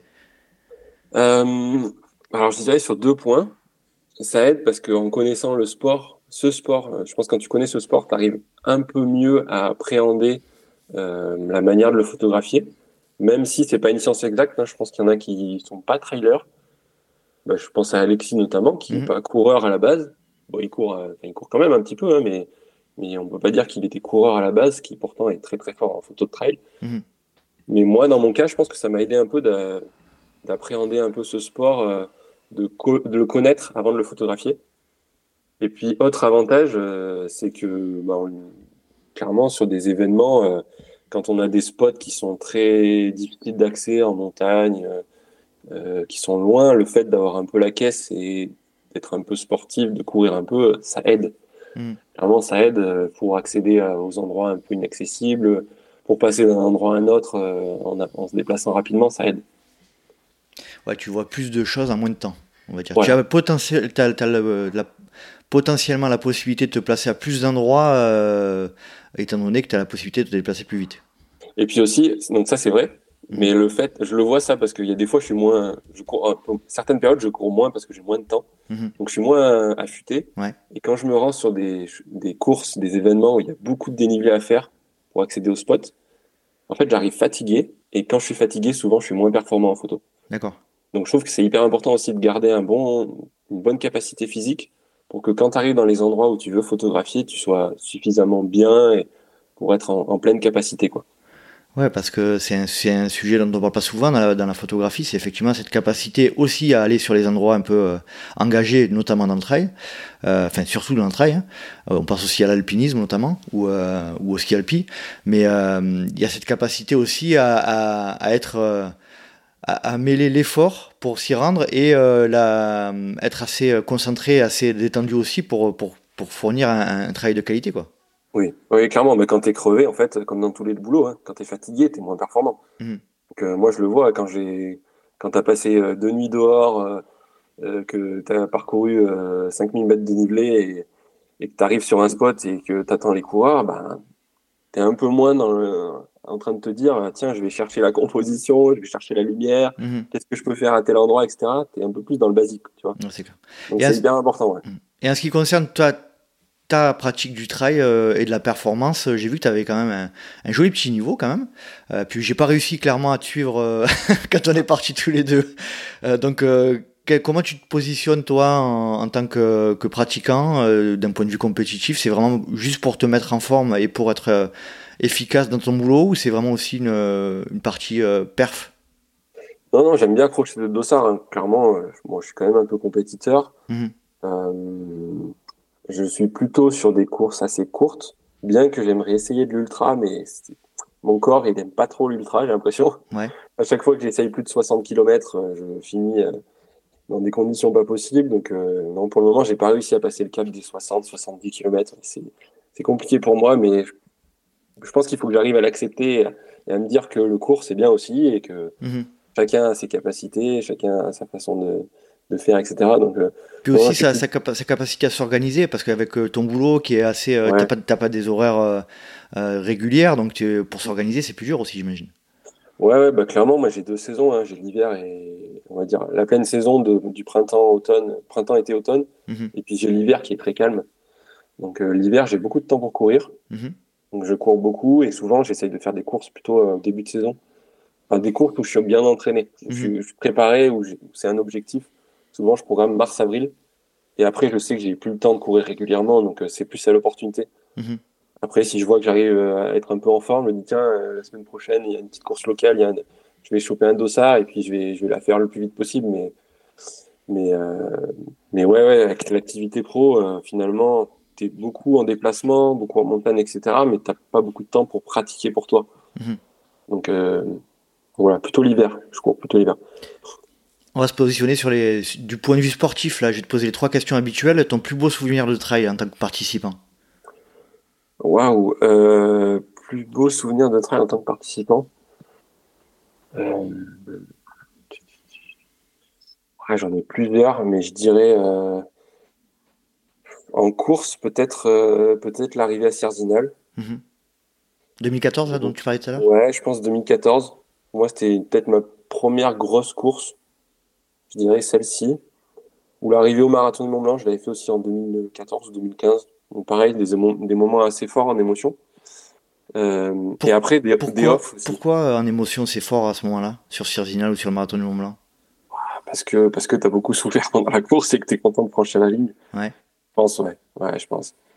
Je pense, euh, la première année, euh, je finis euh, pareil. Euh, ça va bien les deux tiers, et puis le dernier tiers, je suis vraiment au, mental, au rupteur, quoi. Donc, content de, content de franchir la ligne. Ces ascenseurs émotionnels là, des hauts, des bas, des hauts, des bas, tu arrives, à l'arrivée de ta course, tu es, un peu explosé, mais en même temps à la fois submergé par l'émotion. J'ai l'impression quand même que on est un des rares sports où tu, tu vas aussi loin dans la, dans la, dans l'ascenseur émotionnel, je crois. Ouais, certainement. Hmm. ouais, certainement. T'as d'autres, d'autres moments un peu à souligner en... tu, tu. Je pense que tu voulais après, en évoquer certains. Je pense que j'aime bien faire des off. Euh, j'ai toujours un peu aimé faire des, des, traversées ou des trucs comme ça. Et je me souviens de, je c'était en 2015, j'avais fait une, une traversée euh, avec mon frère de la chaîne des puits là. Donc euh, c'était 60 bornes sur une journée. C'était les parents qui nous ravitaillaient. Euh, voilà, ça, je me souviens, c'était, un super souvenir, très très bon souvenir. A contrario, David, euh, ton pire souvenir de trail en tant que participant? Euh, En tant que participant, en, tant que pratiquant, on va dire. Je sais pas, j'en ai pas, pas tant que ça, des, vraiment des souvenirs horribles. Hmm. Des moments de souffrance, mais comme tous les coureurs sur les courses, en fait. Des moments où t'es pas bien, où tu te dis, qu'est-ce que je fous là J'arrête tout. Hmm. j'en ai, ouais, forcément, sur des courses. Bon, là, cette année, j'ai essayé le. Je m'étais inscrit aux 80 km des Vulcains. Euh, je m'étais bien préparé pendant l'hiver, c'était au mois de, mars.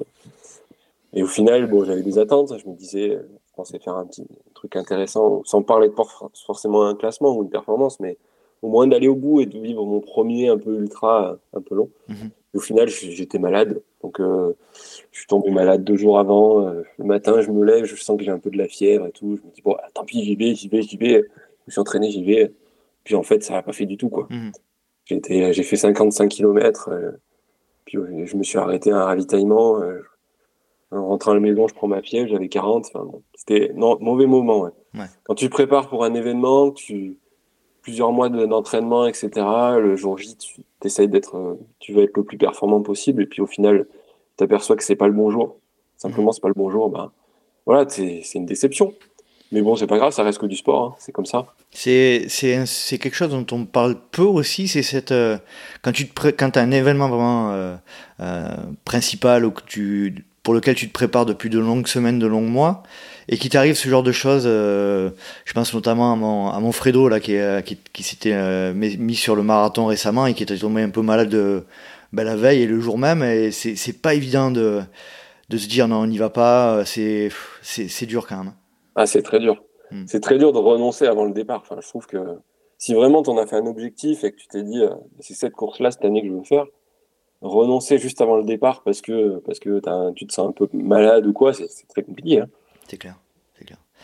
Euh, raconte-nous si tu l'as. Alors là, je, je, te prends un peu, je te cueille un peu à froid, mais ton moment extraordinaire, c'est un moment euh, unique lié au trail, pas forcément le plus beau, mais le plus atypique en tant que pratiquant.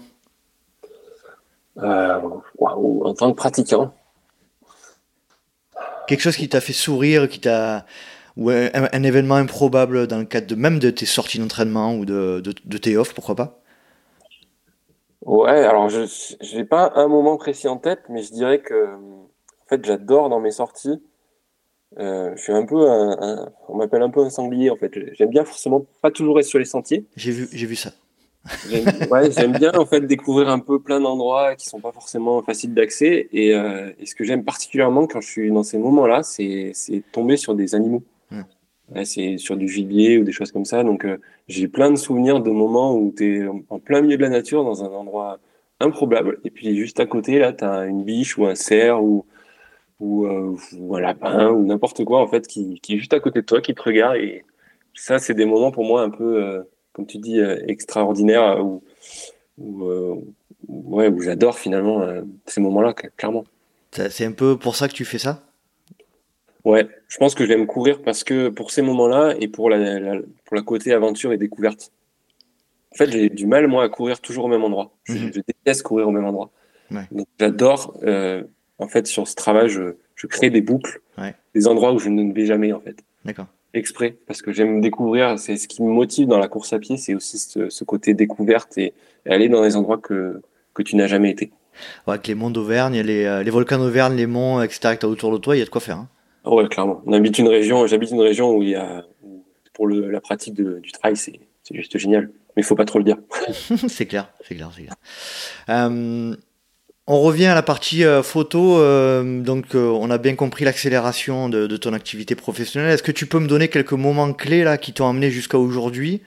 Un ou deux moments clés à l'image de ce que tu as, as évoqué tout à l'heure avec Thomas, avec Nature Trail ou avec Alexis?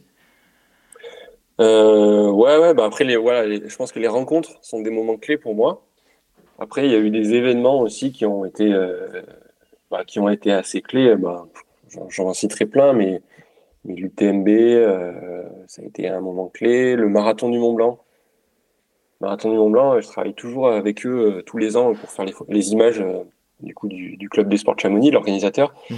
Et ils m'ont fait confiance très tôt. C'était 2016-2017 il me semble, ma première édition avec eux. D'ailleurs, on voit sur ton, sur ton site internet que la photo qui te présente dans À propos, c'est une photo de, de cet événement-là. ouais c'est vrai ils m'ont fait confiance très tôt et je les remercie parce que c'est grâce à eux aussi que j'en suis là aujourd'hui. Donc, euh, ouais. dans les moments clés, je dirais que c'est plus les gens qui m'ont fait confiance assez tôt et qui me suivent toujours aujourd'hui. Et c'est important. Euh, est-ce que tu as l'impression qu'on peut euh, compter, enfin que tu es quelqu'un de, de, fiable? C'est ça aussi l'aspect, comme on le disait tout à l'heure, un peu, un peu introverti, un peu. Tu donnes pas forcément aussi ton je pense, ton, ton amitié ou, ou ta confiance euh, assez facilement. Est-ce que tu es considéré aujourd'hui dans le milieu comme quelqu'un qui est fiable et, euh, euh, tu, et honnête tu penses, tu penses que c'est ça un peu qui ressort de, ton comportement, de ton attitude? Ouais, alors c'est toujours un peu prétentieux de parler de soi de cette manière-là, mais oui, oui, si je devais me, me, dire une qualité, oui, je pense que la fiabilité en fait partie, je pense, ouais. Ouais, généralement, quand on me confie un, un travail, un, un, shooting, etc., je fais le maximum pour que pour sortir les meilleures images possibles. Que ce soit une marque euh, pour des produits, que ce soit de la presse ou que ce soit un événement. Clairement, je fais mon, possible pour être au top ce jour-là et sortir les meilleures images. Donc ça, je pense que oui, effectivement, on peut dire que c'est de la fiabilité. Pour, pour, euh, comme je disais tout à l'heure, pour t'avoir vu sur les événements, on voit clairement que tu es, euh, hyper concentré. Euh, tu es difficilement perturbable. Hein, euh, même, voilà, il y a des moments où on a, on a un peu. c'est un peu pas difficile, mais on n'a on a pas forcément envie de, de, venir te voir parce qu'on sent que tu es vraiment ancré dans l'événement. Dans c'est vrai. C'est un peu comme ça que tu le ressens. Si, si, je le, je le, ressens complètement. En fait, j'en ai conscience de ça et je sais que parfois ça peut peut-être euh, paraître comme de la nonchalance ou, ou des choses comme ça, mais en fait, c'est pas le cas. C'est juste que je, je pense qu'une caractéristique de notre activité, comme je disais tout à l'heure, un photographe, c'est d'arriver à observer mhm. et d'être au bon moment, au bon endroit pour arriver à capter les émotions, à capter l'action, etc. Et je pense que ça nécessite une concentration euh, perpétuelle, en fait. Le fait de, de, de s'éparpiller, de discuter, de. J'adore discuter, j'adore rencontrer les gens, etc. Mais, mais c'est vrai que quand on est pas dans, ce cadre-là. Bah, dans ce cadre-là, je, pense que c'est important d'être concentré pour arriver à en tirer le meilleur. Ouais. Donc c'est vrai que c'est vrai que c'est euh, on, te connaît ou Alexis on connaît, on connaît euh, on connaît Justin, on connaît Simon, etc. Mais euh, c'est vrai qu'on pense pas souvent que ben, c'est dans ce moment-là aussi que vous êtes en, activité pro, que vous travaillez et que forcément quand on vient vous voir pour vous parler de la course, du classement ou de quoi que ce soit, c'est peut-être pas le moment quoi, en fait. Bah ça dépend. Après il y a y a des moments où ça c'est plus calme. Donc en fait ça dépend des moments. Il y a des moments de rush où il faut vraiment être hyper concentré, des arrivées de course, des choses comme ça, où il faut être à 100%, mais après il y a des moments aussi plus calmes, heureusement quand même. Mhm. Je vais te poser une question euh, qui va être dure à répondre, je pense. Ton plus beau moment de, de, photographe de trail? Euh, Il y en a eu plein. Euh, mon plus beau moment de photographe de trail, ah, si je pense que j'en retiens un, je crois que je t'en avais parlé en plus la dernière fois. C'était euh, c'était en 2017. Euh, j'étais avec Alexis en Norvège pour la Tromso Sky Race, donc la course euh, de Kylian et Emily. Voilà, de Kylian et Emily qu'ils mmh. organisaient. À l'époque, ils étaient encore présents en tant qu'organisateurs sur place. Et, et, je me souviens d'être monté sur en Perroken, qui est le sommet de la course, qui est une arête très effilée, qui est assez difficile d'accès. Et puis avec Kylian qui était un peu avec nous et on débouche sur cette arête là, c'était absolument magnifique, un cadre de dingue. Il était un peu avec vous en tant qu'organisateur? Ouais, il était un peu avec nous en tant qu'organisateur. Il était monté en fait un peu avec hmm. nous là-haut, si tu veux. Et puis euh, en arrivant là-haut, euh, il y a Alexis qui lui dit euh, "Tu peux pas faire un passage là sur la crête en face de nous, juste vite fait en courant." Et qui dit "Si si, pas de problème et tout." Donc il commence à courir, il part sur la crête et tout. Il fait un passage, un passage, un seul. Et donc, on est là avec Alexis. Et du coup, on prend la photo, chacun, chacun avec notre appareil. Et là, je me dis, mais en fait, cette image, elle est dingue. C'est, tu vois, et tu pourrais chercher des fois pendant des mois, arriver à faire une image qui te transporte, qui te parle, etc. Et là, en quelques secondes, sans l'avoir prévu, rien du tout, d'une manière totalement euh, au hasard presque, tu sors une image euh, qui, euh, bah, qui, pour moi, en tout cas, me reste en mémoire. C'est un souvenir qui me reste. On pourra la mettre en, lien dans les descriptifs de l'épisode? Ouais, pas de problème. Ouais, avec plaisir. on voit de, de, quoi tu parles. Donc ce moment-là, ce moment-là, effectivement, restera gravé dans, comme le, le meilleur moment de photographe. Ouais, bah, alors je sais pas si c'est le meilleur, mais en tout cas, c'est un moment qui, pour moi, reste gravé dans ma mémoire de photographe euh, comme un moment euh, intense. Ouais. Hmm. A contrario, ton pire, ta pire situation ou ta pire photo euh, de trail dans le cadre de ton métier de photographe? Eh ben, la pire situation, c'est au même endroit, mais c'est et c'est la même année, et c'est à deux heures plus tard. C'est ça qui est un peu dingue en fait. Ouais. C'était pas prévu que j'évoque ces deux moments, mais le, le pire moment, euh, c'était sur cette course-là. C'était la chute euh, d'Hilary Allen mhm. qui a eu lieu euh, bah, précisément sur cette arête en fait, où elle est tombée. elle est tombée. Elle a fait une chute de plusieurs dizaines de mètres. Et en fait, on était là avec Alexis et avec d'autres photographes. Donc nous, on n'avait pas vu directement la chute, sur la, la crête, en fait, il y a des espèces de petits ressauts. Et nous, on était dans un ressaut un tout petit peu derrière. Mais on a été tout de suite sur les lieux. On était à peut-être 30 euh, mètres de là où elle est tombée, quand, quand elle est tombée. Donc on a été tout de suite là et ouais, c'était un moment totalement interminable, hors du temps, euh, horrible, clairement. Mhm. le pire moment, c'est celui-là. Ah, de Alexis, Alexis euh, quand je reçois dans le, dans le, LTP, il en parle de ce moment. Effectivement, ça a dû être, ça a dû être assez compliqué à gérer. Aujourd'hui, comment va comment va Hilary du coup? Euh, bah, D'après ce que je sais, il arrive à bien. Euh, Alexis, il a toujours des contacts avec elle. Mhm. J'ai vu d'ailleurs dans son livre qui vient de sortir, euh, Grand Trail, qu'il y a un, chapitre sur Hilary. Donc, euh, j'invite tous les auditeurs à acheter ce livre et à, et à, lire toutes les histoires qui sont dedans. Donc, je pense qu'elle raconte un peu cette, cette, partie de sa vie. pour moi, écoute, elle va bien et tant mieux parce que, parce que ouais, ce jour-là, ça a été, ça a été clairement, clairement un, un moment difficile. T'as pris conscience aussi à ce moment-là que, que c'était vraiment un sport euh, hyper dangereux ou tu, tu, tu, en avais déjà conscience et euh... ouais, Je pense que j'en avais toujours conscience. Euh, déjà, à cette époque-là, j'avais fait pas mal de courses euh, en montagne, dans le skyrunning, etc. Donc j'avais bien. Enfin, on, le sait que c'est un sport dangereux, on peut hmm. pas l'ignorer. Maintenant, d'y être confronté euh, de cette manière-là, ça a été, ouais, ça a été quand même un peu un tournant aussi. Hmm. Puis cette, espèce d'aspect en fait d'être là en tant qu'observateur, d'être censé photographier l'événement, d'être là en fait dans un moment où, où tu sais plus ce qu'il faut faire en fait, tu deviens spectateur, mais euh, il faut imaginer la scène où elle, elle est dans le, dans le précipice, toi tu es encore sur la crête, il y a les coureurs qui arrivent toujours sur la crête en face, qui la voient du coup en contrebas, etc tous les secours sont prévenus, tu attends l'hélicoptère, tu attends, etc. Mais tu sais, tu sais pas en fait ce qui va advenir, tu sais pas ce qu'il faut faire, tu sais pas si. Donc ouais, tu es dans un moment euh, totalement hors du temps, quoi. C'est, c'est vraiment un, très mauvais souvenir, ça. Là, j'imagine qu'à ce moment-là, il est, enfin, il, il y a aucun moment dans, dans vos têtes, il, Enfin, après, c'est une question un peu, peu bizarre, mais euh, voilà, il n'y a, a, plus de, de, photographes qui comptent. Ah non, non clairement, il n'y a plus de question de photos, il n'y hmm. a, plus, a plus tout ça. Hein. D'ailleurs, euh, à ce moment-là, en fait, le, notre photo-reportage, il s'arrête à tous les deux. Hein. Clairement, mm. on n'a plus envie, en fait. On n'est plus dans ce moment-là. On est, on est dans, dans l'attente. Dans, c'est, ouais, c'est, tu changes complètement d'idée d'un coup. Mm-hmm, c'est clair. Euh, pour en revenir un petit peu à, ben, à l'évolution du, du, du, métier de photographe aussi, hein, tu as parlé de tes premiers moments avec ton, ton premier Canon la bas de gamme, euh, tu as parlé aussi de, ben, de ton, du fait que tu as commencé à utiliser les, les différentes fonctions des appareils photo, etc. Aujourd'hui, on est euh, aussi sur un, sur un volet euh, dans le cadre du traitement de l'image euh, plus a posteriori, notamment dans le cadre de la, des traitements d'image sur ordinateur.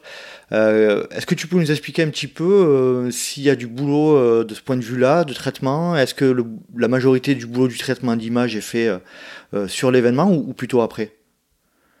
Alors, dans, le traitement d'image, tu entends toute la partie sur ordinateur, hein, la partie mhm. etc. Alors, il y a, y a, plein d'aspects différents, en fait, dans tout ça. moi, je, enfin, en fait, j'ai été un peu à l'école d'Alexis, en fait, vu que j'ai rencontré très tôt et qu'il m'avait enseigné ça assez vite. En fait, moins il y a de, de, choses à faire sur une photo en post-prod, et mieux c'est. Mhm. Donc, c'est vrai que quand on produit des images, moi, j'ai toujours une attention à me dire, et je vais essayer qu'elle soit déjà la meilleure possible sans avoir besoin d'y toucher derrière. Donc je peux pas dire que j'édite pas du tout les images, ça serait, ça serait faux. Forcément, je, je, je travaille un peu mes images sur l'ordinateur, mais euh, le moins possible en fait. C'est-à-dire que dans la façon dont je cadre, dont je compose l'image, dans la manière dont je place mon sujet par rapport à la lumière, dans les réglages que je fais avec mon appareil photo, j'essaye déjà de faire en sorte que ça soit le mieux possible et qu'il n'y ait pas besoin d'y toucher derrière ça. Mhm. Maintenant, il y a toujours un peu d'editing qui est fait en, en post-prod on touche toujours un peu au contraste, à la luminosité. Euh, moi, personnellement, je touche très peu aux couleurs. J'essaie mhm. d'être le plus fidèle possible à la couleur, etc. Donc après, ça, c'est chaque photographe qui a son identité euh, visuelle euh, personnelle et qui, qui va faire son editing en fonction de ce que, ce que lui, il aime et ce que lui, il a envie de transmettre. C'est clair, c'est clair. Mais oui, ça fait partie du travail. Après, ce qui, ce qui, m'a frappé aussi en, ayant partagé euh, quelques jours avec toi euh, chez Guillaume, là, c'est que euh, on se rend pas aussi forcément compte de tout le travail qui est, qui est fait après ta journée pour notamment ben, transmettre les photos aux organisateurs, etc. Ça, c'est quelque chose qui prend combien de temps par rapport à ta journée? Bah, C'est très variable en fait, en fonction des demandes, des événements. ça peut, ça peut être très facile comme ça peut être très compliqué. Maintenant, c'est vrai qu'on est dans une ère où les événements, ils demandent de plus en plus presque de la photo instantanée. Mhm. Euh, même si aujourd'hui les appareils photo peuvent se connecter au téléphone via le Wi-Fi, on peut récupérer les images, etc., etc. C'est quand même, moi je trouve que c'est encore assez, enfin, c'est assez pénible encore, je trouve, de faire ça. Donc je le fais, ça arrive de temps en temps que je traite des images en direct pour les envoyer, qui sont publiées sur les réseaux sociaux. Mais moi je préfère quand même le faire euh, a posteriori de l'événement parce que parce que dans une salle de presse, avec un ordinateur, etc. On fait toujours du meilleur travail, on édite mieux ses images et, et je pense que c'est plus qualitatif. Et puis après, on en revient à ce que tu disais tout à l'heure aussi dans le cadre de la, de la concentration sur ta journée, sur ta prise de, de, de, shoot. Ça te sort aussi, j'imagine, un petit peu de, tout ça, quoi. Ah, mais complètement. Mais moi, c'est ce que j'explique des fois aux événements qui le demandent. En fait, je leur dis, le moment où je vais passer du temps à vous envoyer l'image, parce que souvent, c'est les premiers, en fait, qui vont. Hmm souvent euh, la tête de cours dans un spot en particulier. Ils veulent l'image tout de suite pour, euh, pour Instagram, pour Facebook, etc. Je dis, bah, c'est possible, mais si je fais ça, ça veut dire que pendant les 5 mhm. minutes ou 10 minutes, je sais pas le temps que ça va prendre, on va dire 5-10 minutes, où je fais ça, ça veut dire que tous les coureurs qui passent devant moi, je n'ai rien. Je n'ai pas, je peux pas capter d'émotion, je peux pas capter d'action, etc. Mhm. Et du coup, c'est du temps de perdu.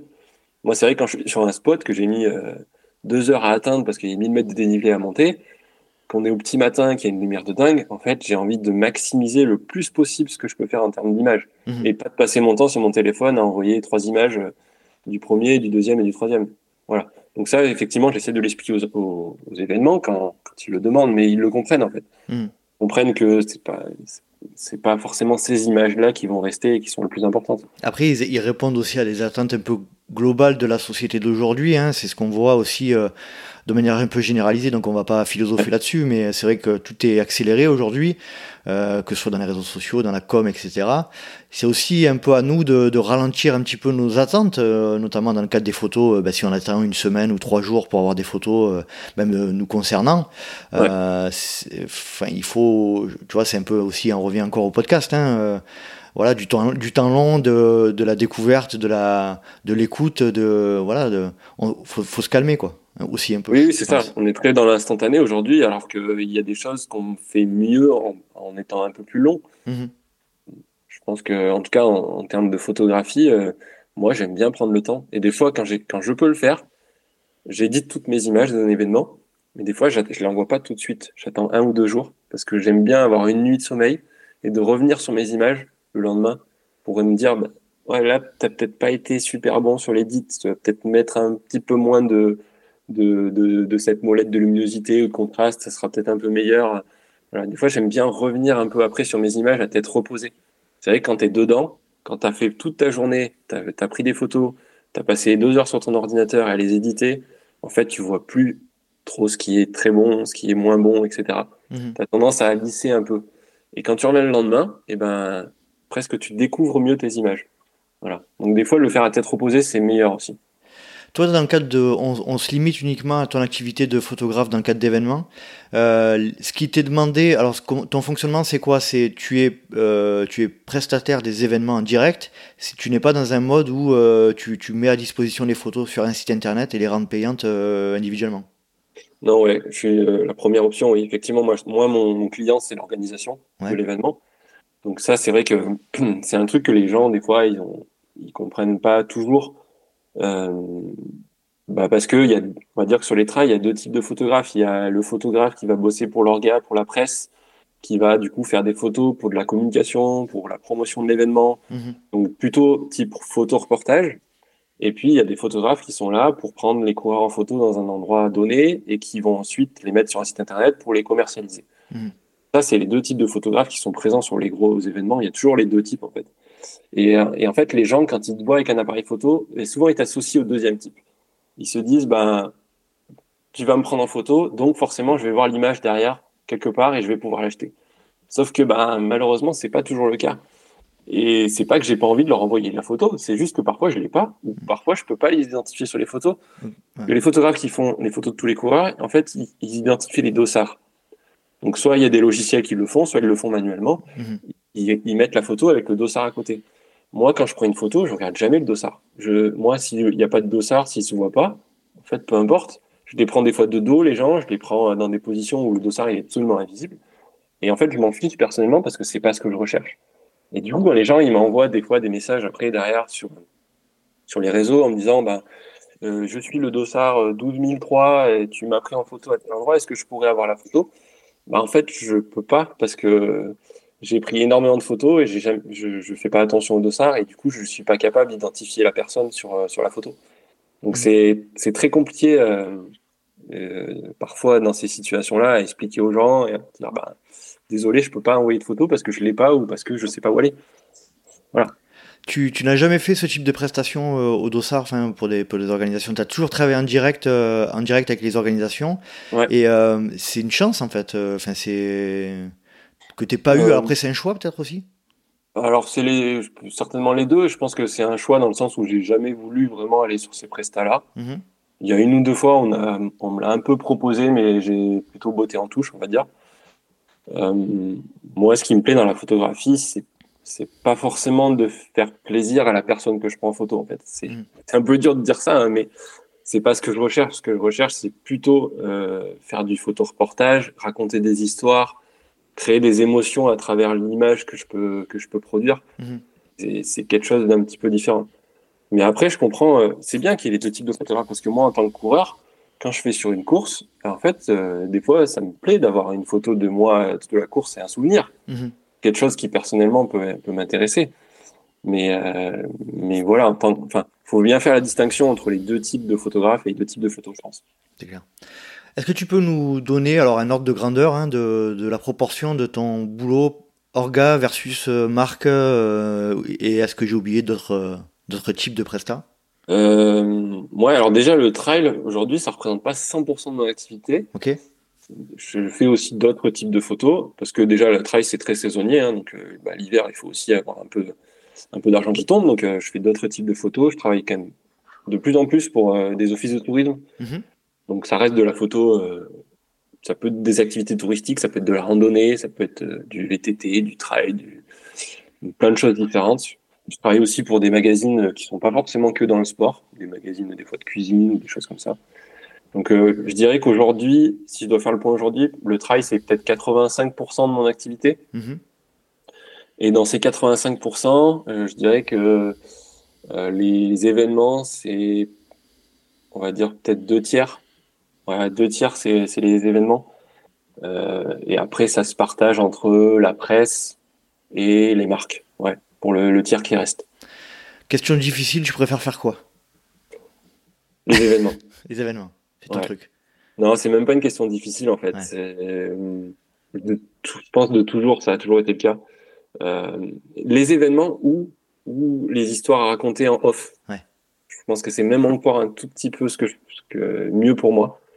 Du style, du style parce que c'est un, plus libre. un projet avec les genoux, les genoux dans le gif ou un truc comme ça, c'est quelque chose qui te botte aussi bien? Ah ouais, carrément, ouais, ben oui, oui, avec Robin et les genoux dans le gif, on, on travaille assez régulièrement et oui, oui, clairement. Enfin, oui, c'est ce genre de truc.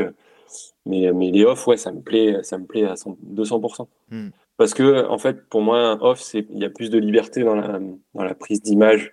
Un événement, il est quand même cloisonné dans le sens où il y a des horaires, tu vois, il y a, il y a des horaires des gens, des sentiers. Y a, voilà, Ouais, c'est, à la, à minute près au niveau des passages, enfin Ah, quasiment. exactement, quoi. Exactement. Tout cadré, quoi.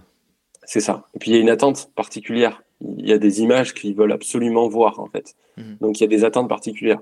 Sur un off, tu pars de zéro, en fait. Mhm. Tu, tu crées toi ton, ta propre, euh, presque tes propres histoires à travers les images. Donc, euh, ouais, les off, euh, l'année dernière, j'en ai fait un là avec euh, Nahuel Passera, là, un ami. euh, C'était, on a fait Ramsey-Rand en Écosse.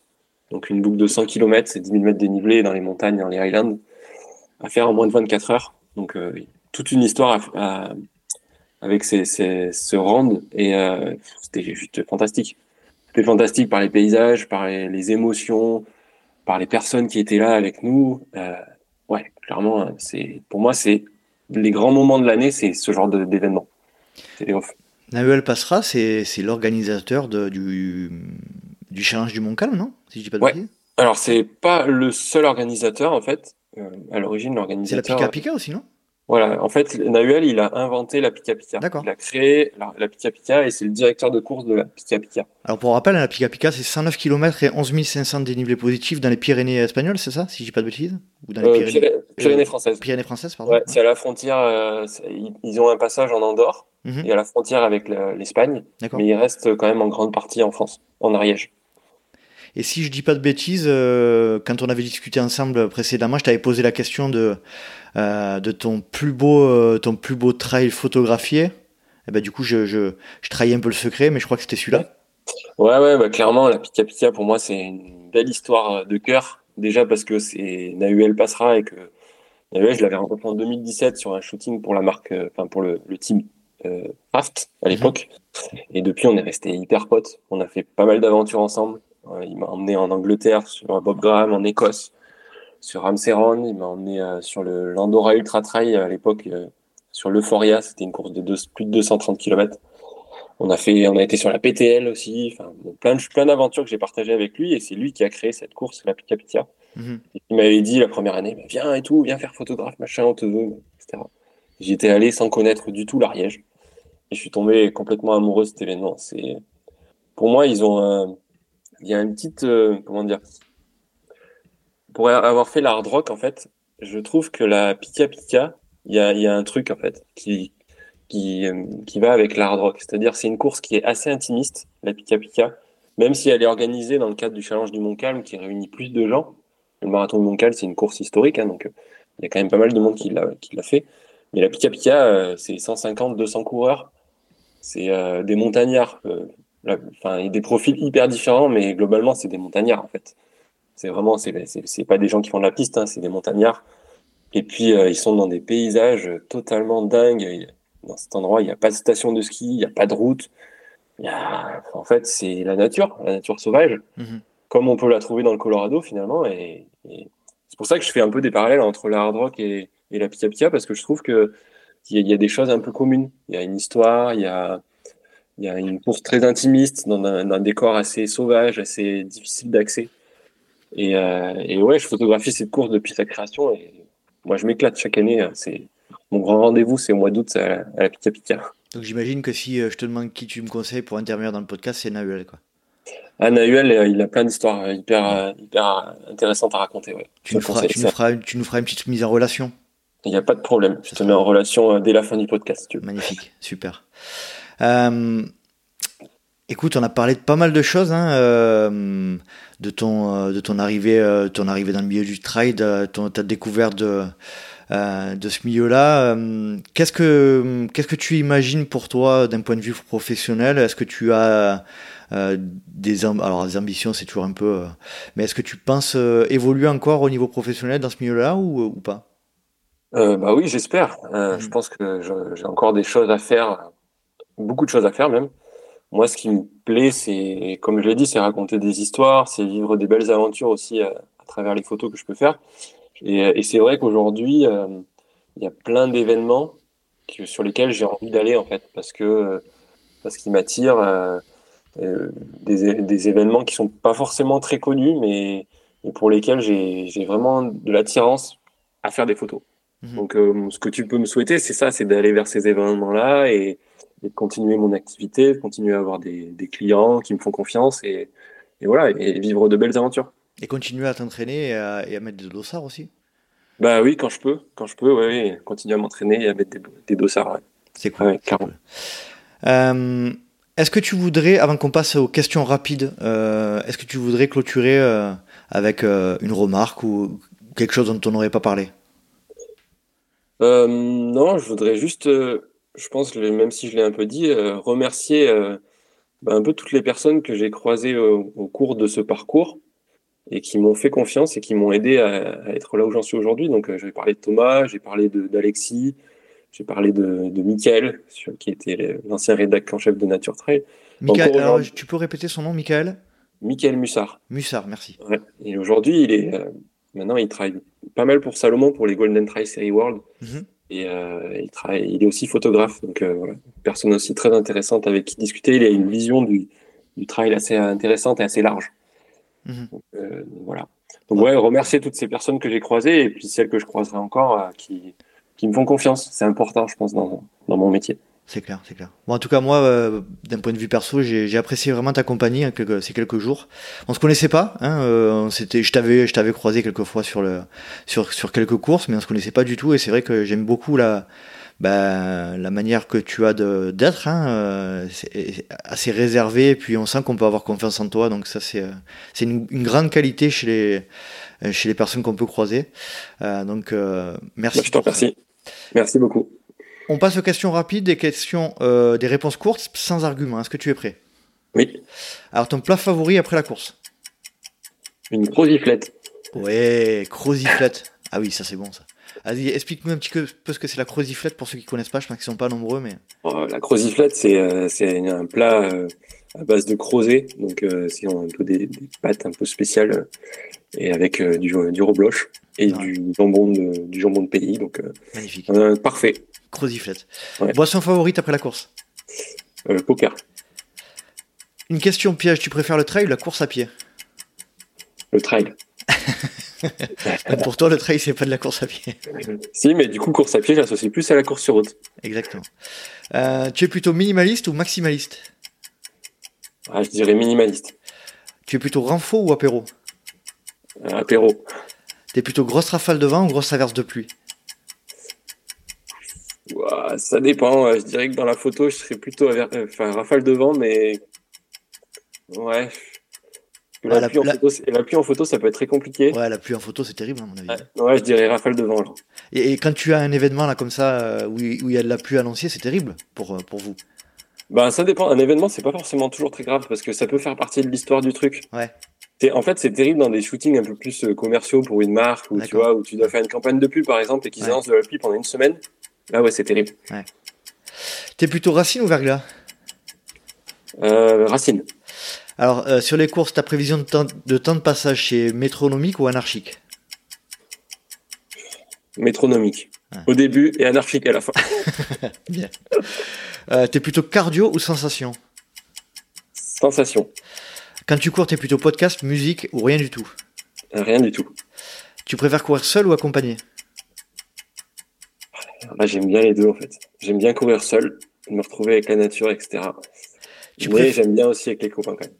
Tu préfères courir euh, et faire une belle performance ou faire une belle photo? Une belle photo. Magnifique. David, c'était parfait. Je te remercie énormément pour, pour le temps que tu nous as accordé. Ça valait vraiment le coup de, de relancer cet euh, enregistrement parce que tu as vraiment une super belle histoire. Tu es, bah, un super mec, je te le dis sincèrement, en toute transparence. Euh, merci, merci, à toi. C'est très gentil. Et eh ben, je te dis à très bientôt et n'oublie pas la mise en relation avec, euh, avec Nahuel et j'ai oublié. Euh, Michael aussi. Michael Mussard. je m'en occupe. Allez, super. Merci, David. à très vite. À bientôt. Salut. Et voilà, cet épisode est à présent terminé. J'espère que vous avez apprécié la compagnie de David Gontier, que je remercie énormément, mais vraiment énormément, euh, pour le temps qu'il a, accordé, qu'il a accordé de nouveau au LTP, parce qu'il avait déjà fait l'exercice sur un, format un peu plus court euh, lors du trail de la Cité de Pierre, que je n'avais pas diffusé, que je n'avais pas diffusé. Et donc je le remercie euh, pour le temps qu'il nous a accordé de nouveau. Et je pense que ça valait vraiment le coup de, de réentendre David au micro. Si vous souhaitez rejoindre le Let's Try Podcast sur les réseaux sociaux, rien de plus simple. Rendez-vous sur Facebook, Instagram à Let's Try le podcast. Vous pouvez également me suivre à titre perso sur LinkedIn, Facebook, Strava, Instagram à Nicolas Guilleneuf ou Nico Guilleneuf. Attention, je vais épeler mon nom. G-U-I-H-E-N-E-U-F. Oui, je sais, c'est assez compliqué, mais, euh, mais on s'y fait, on s'y fait. Vous pouvez également aider le Let's Try Podcast en vous rendant sur les plateformes Apple Podcast et Spotify euh, en mettant 5 petites étoiles, un petit commentaire, ça aide euh, le podcast à remonter dans les classements, ça prend 5 minutes. Malheureusement, il n'y a que sur ces deux plateformes-là qu'on peut le faire, donc euh, n'hésitez pas. Si vous êtes adepte de la, de la marque à la pomme ou de Spotify, d'aller d'aller noter le podcast. Et ce qui aide vraiment le plus le podcast, c'est vraiment d'en parler autour de vous, de voilà, de chacun. Si chaque personne en parle à au moins deux personnes autour de lui, ben ça fait euh, exponentiellement augmenter la communauté. Donc euh, n'hésitez pas, n'hésitez pas à prêcher la bonne parole autour de vous. J'espère vous retrouver pour un prochain numéro du Let's Try Podcast. Et d'ici là, n'oubliez pas, si vous pensez que c'est impossible, faites-le pour vous prouver que vous aviez tort. Salut, salut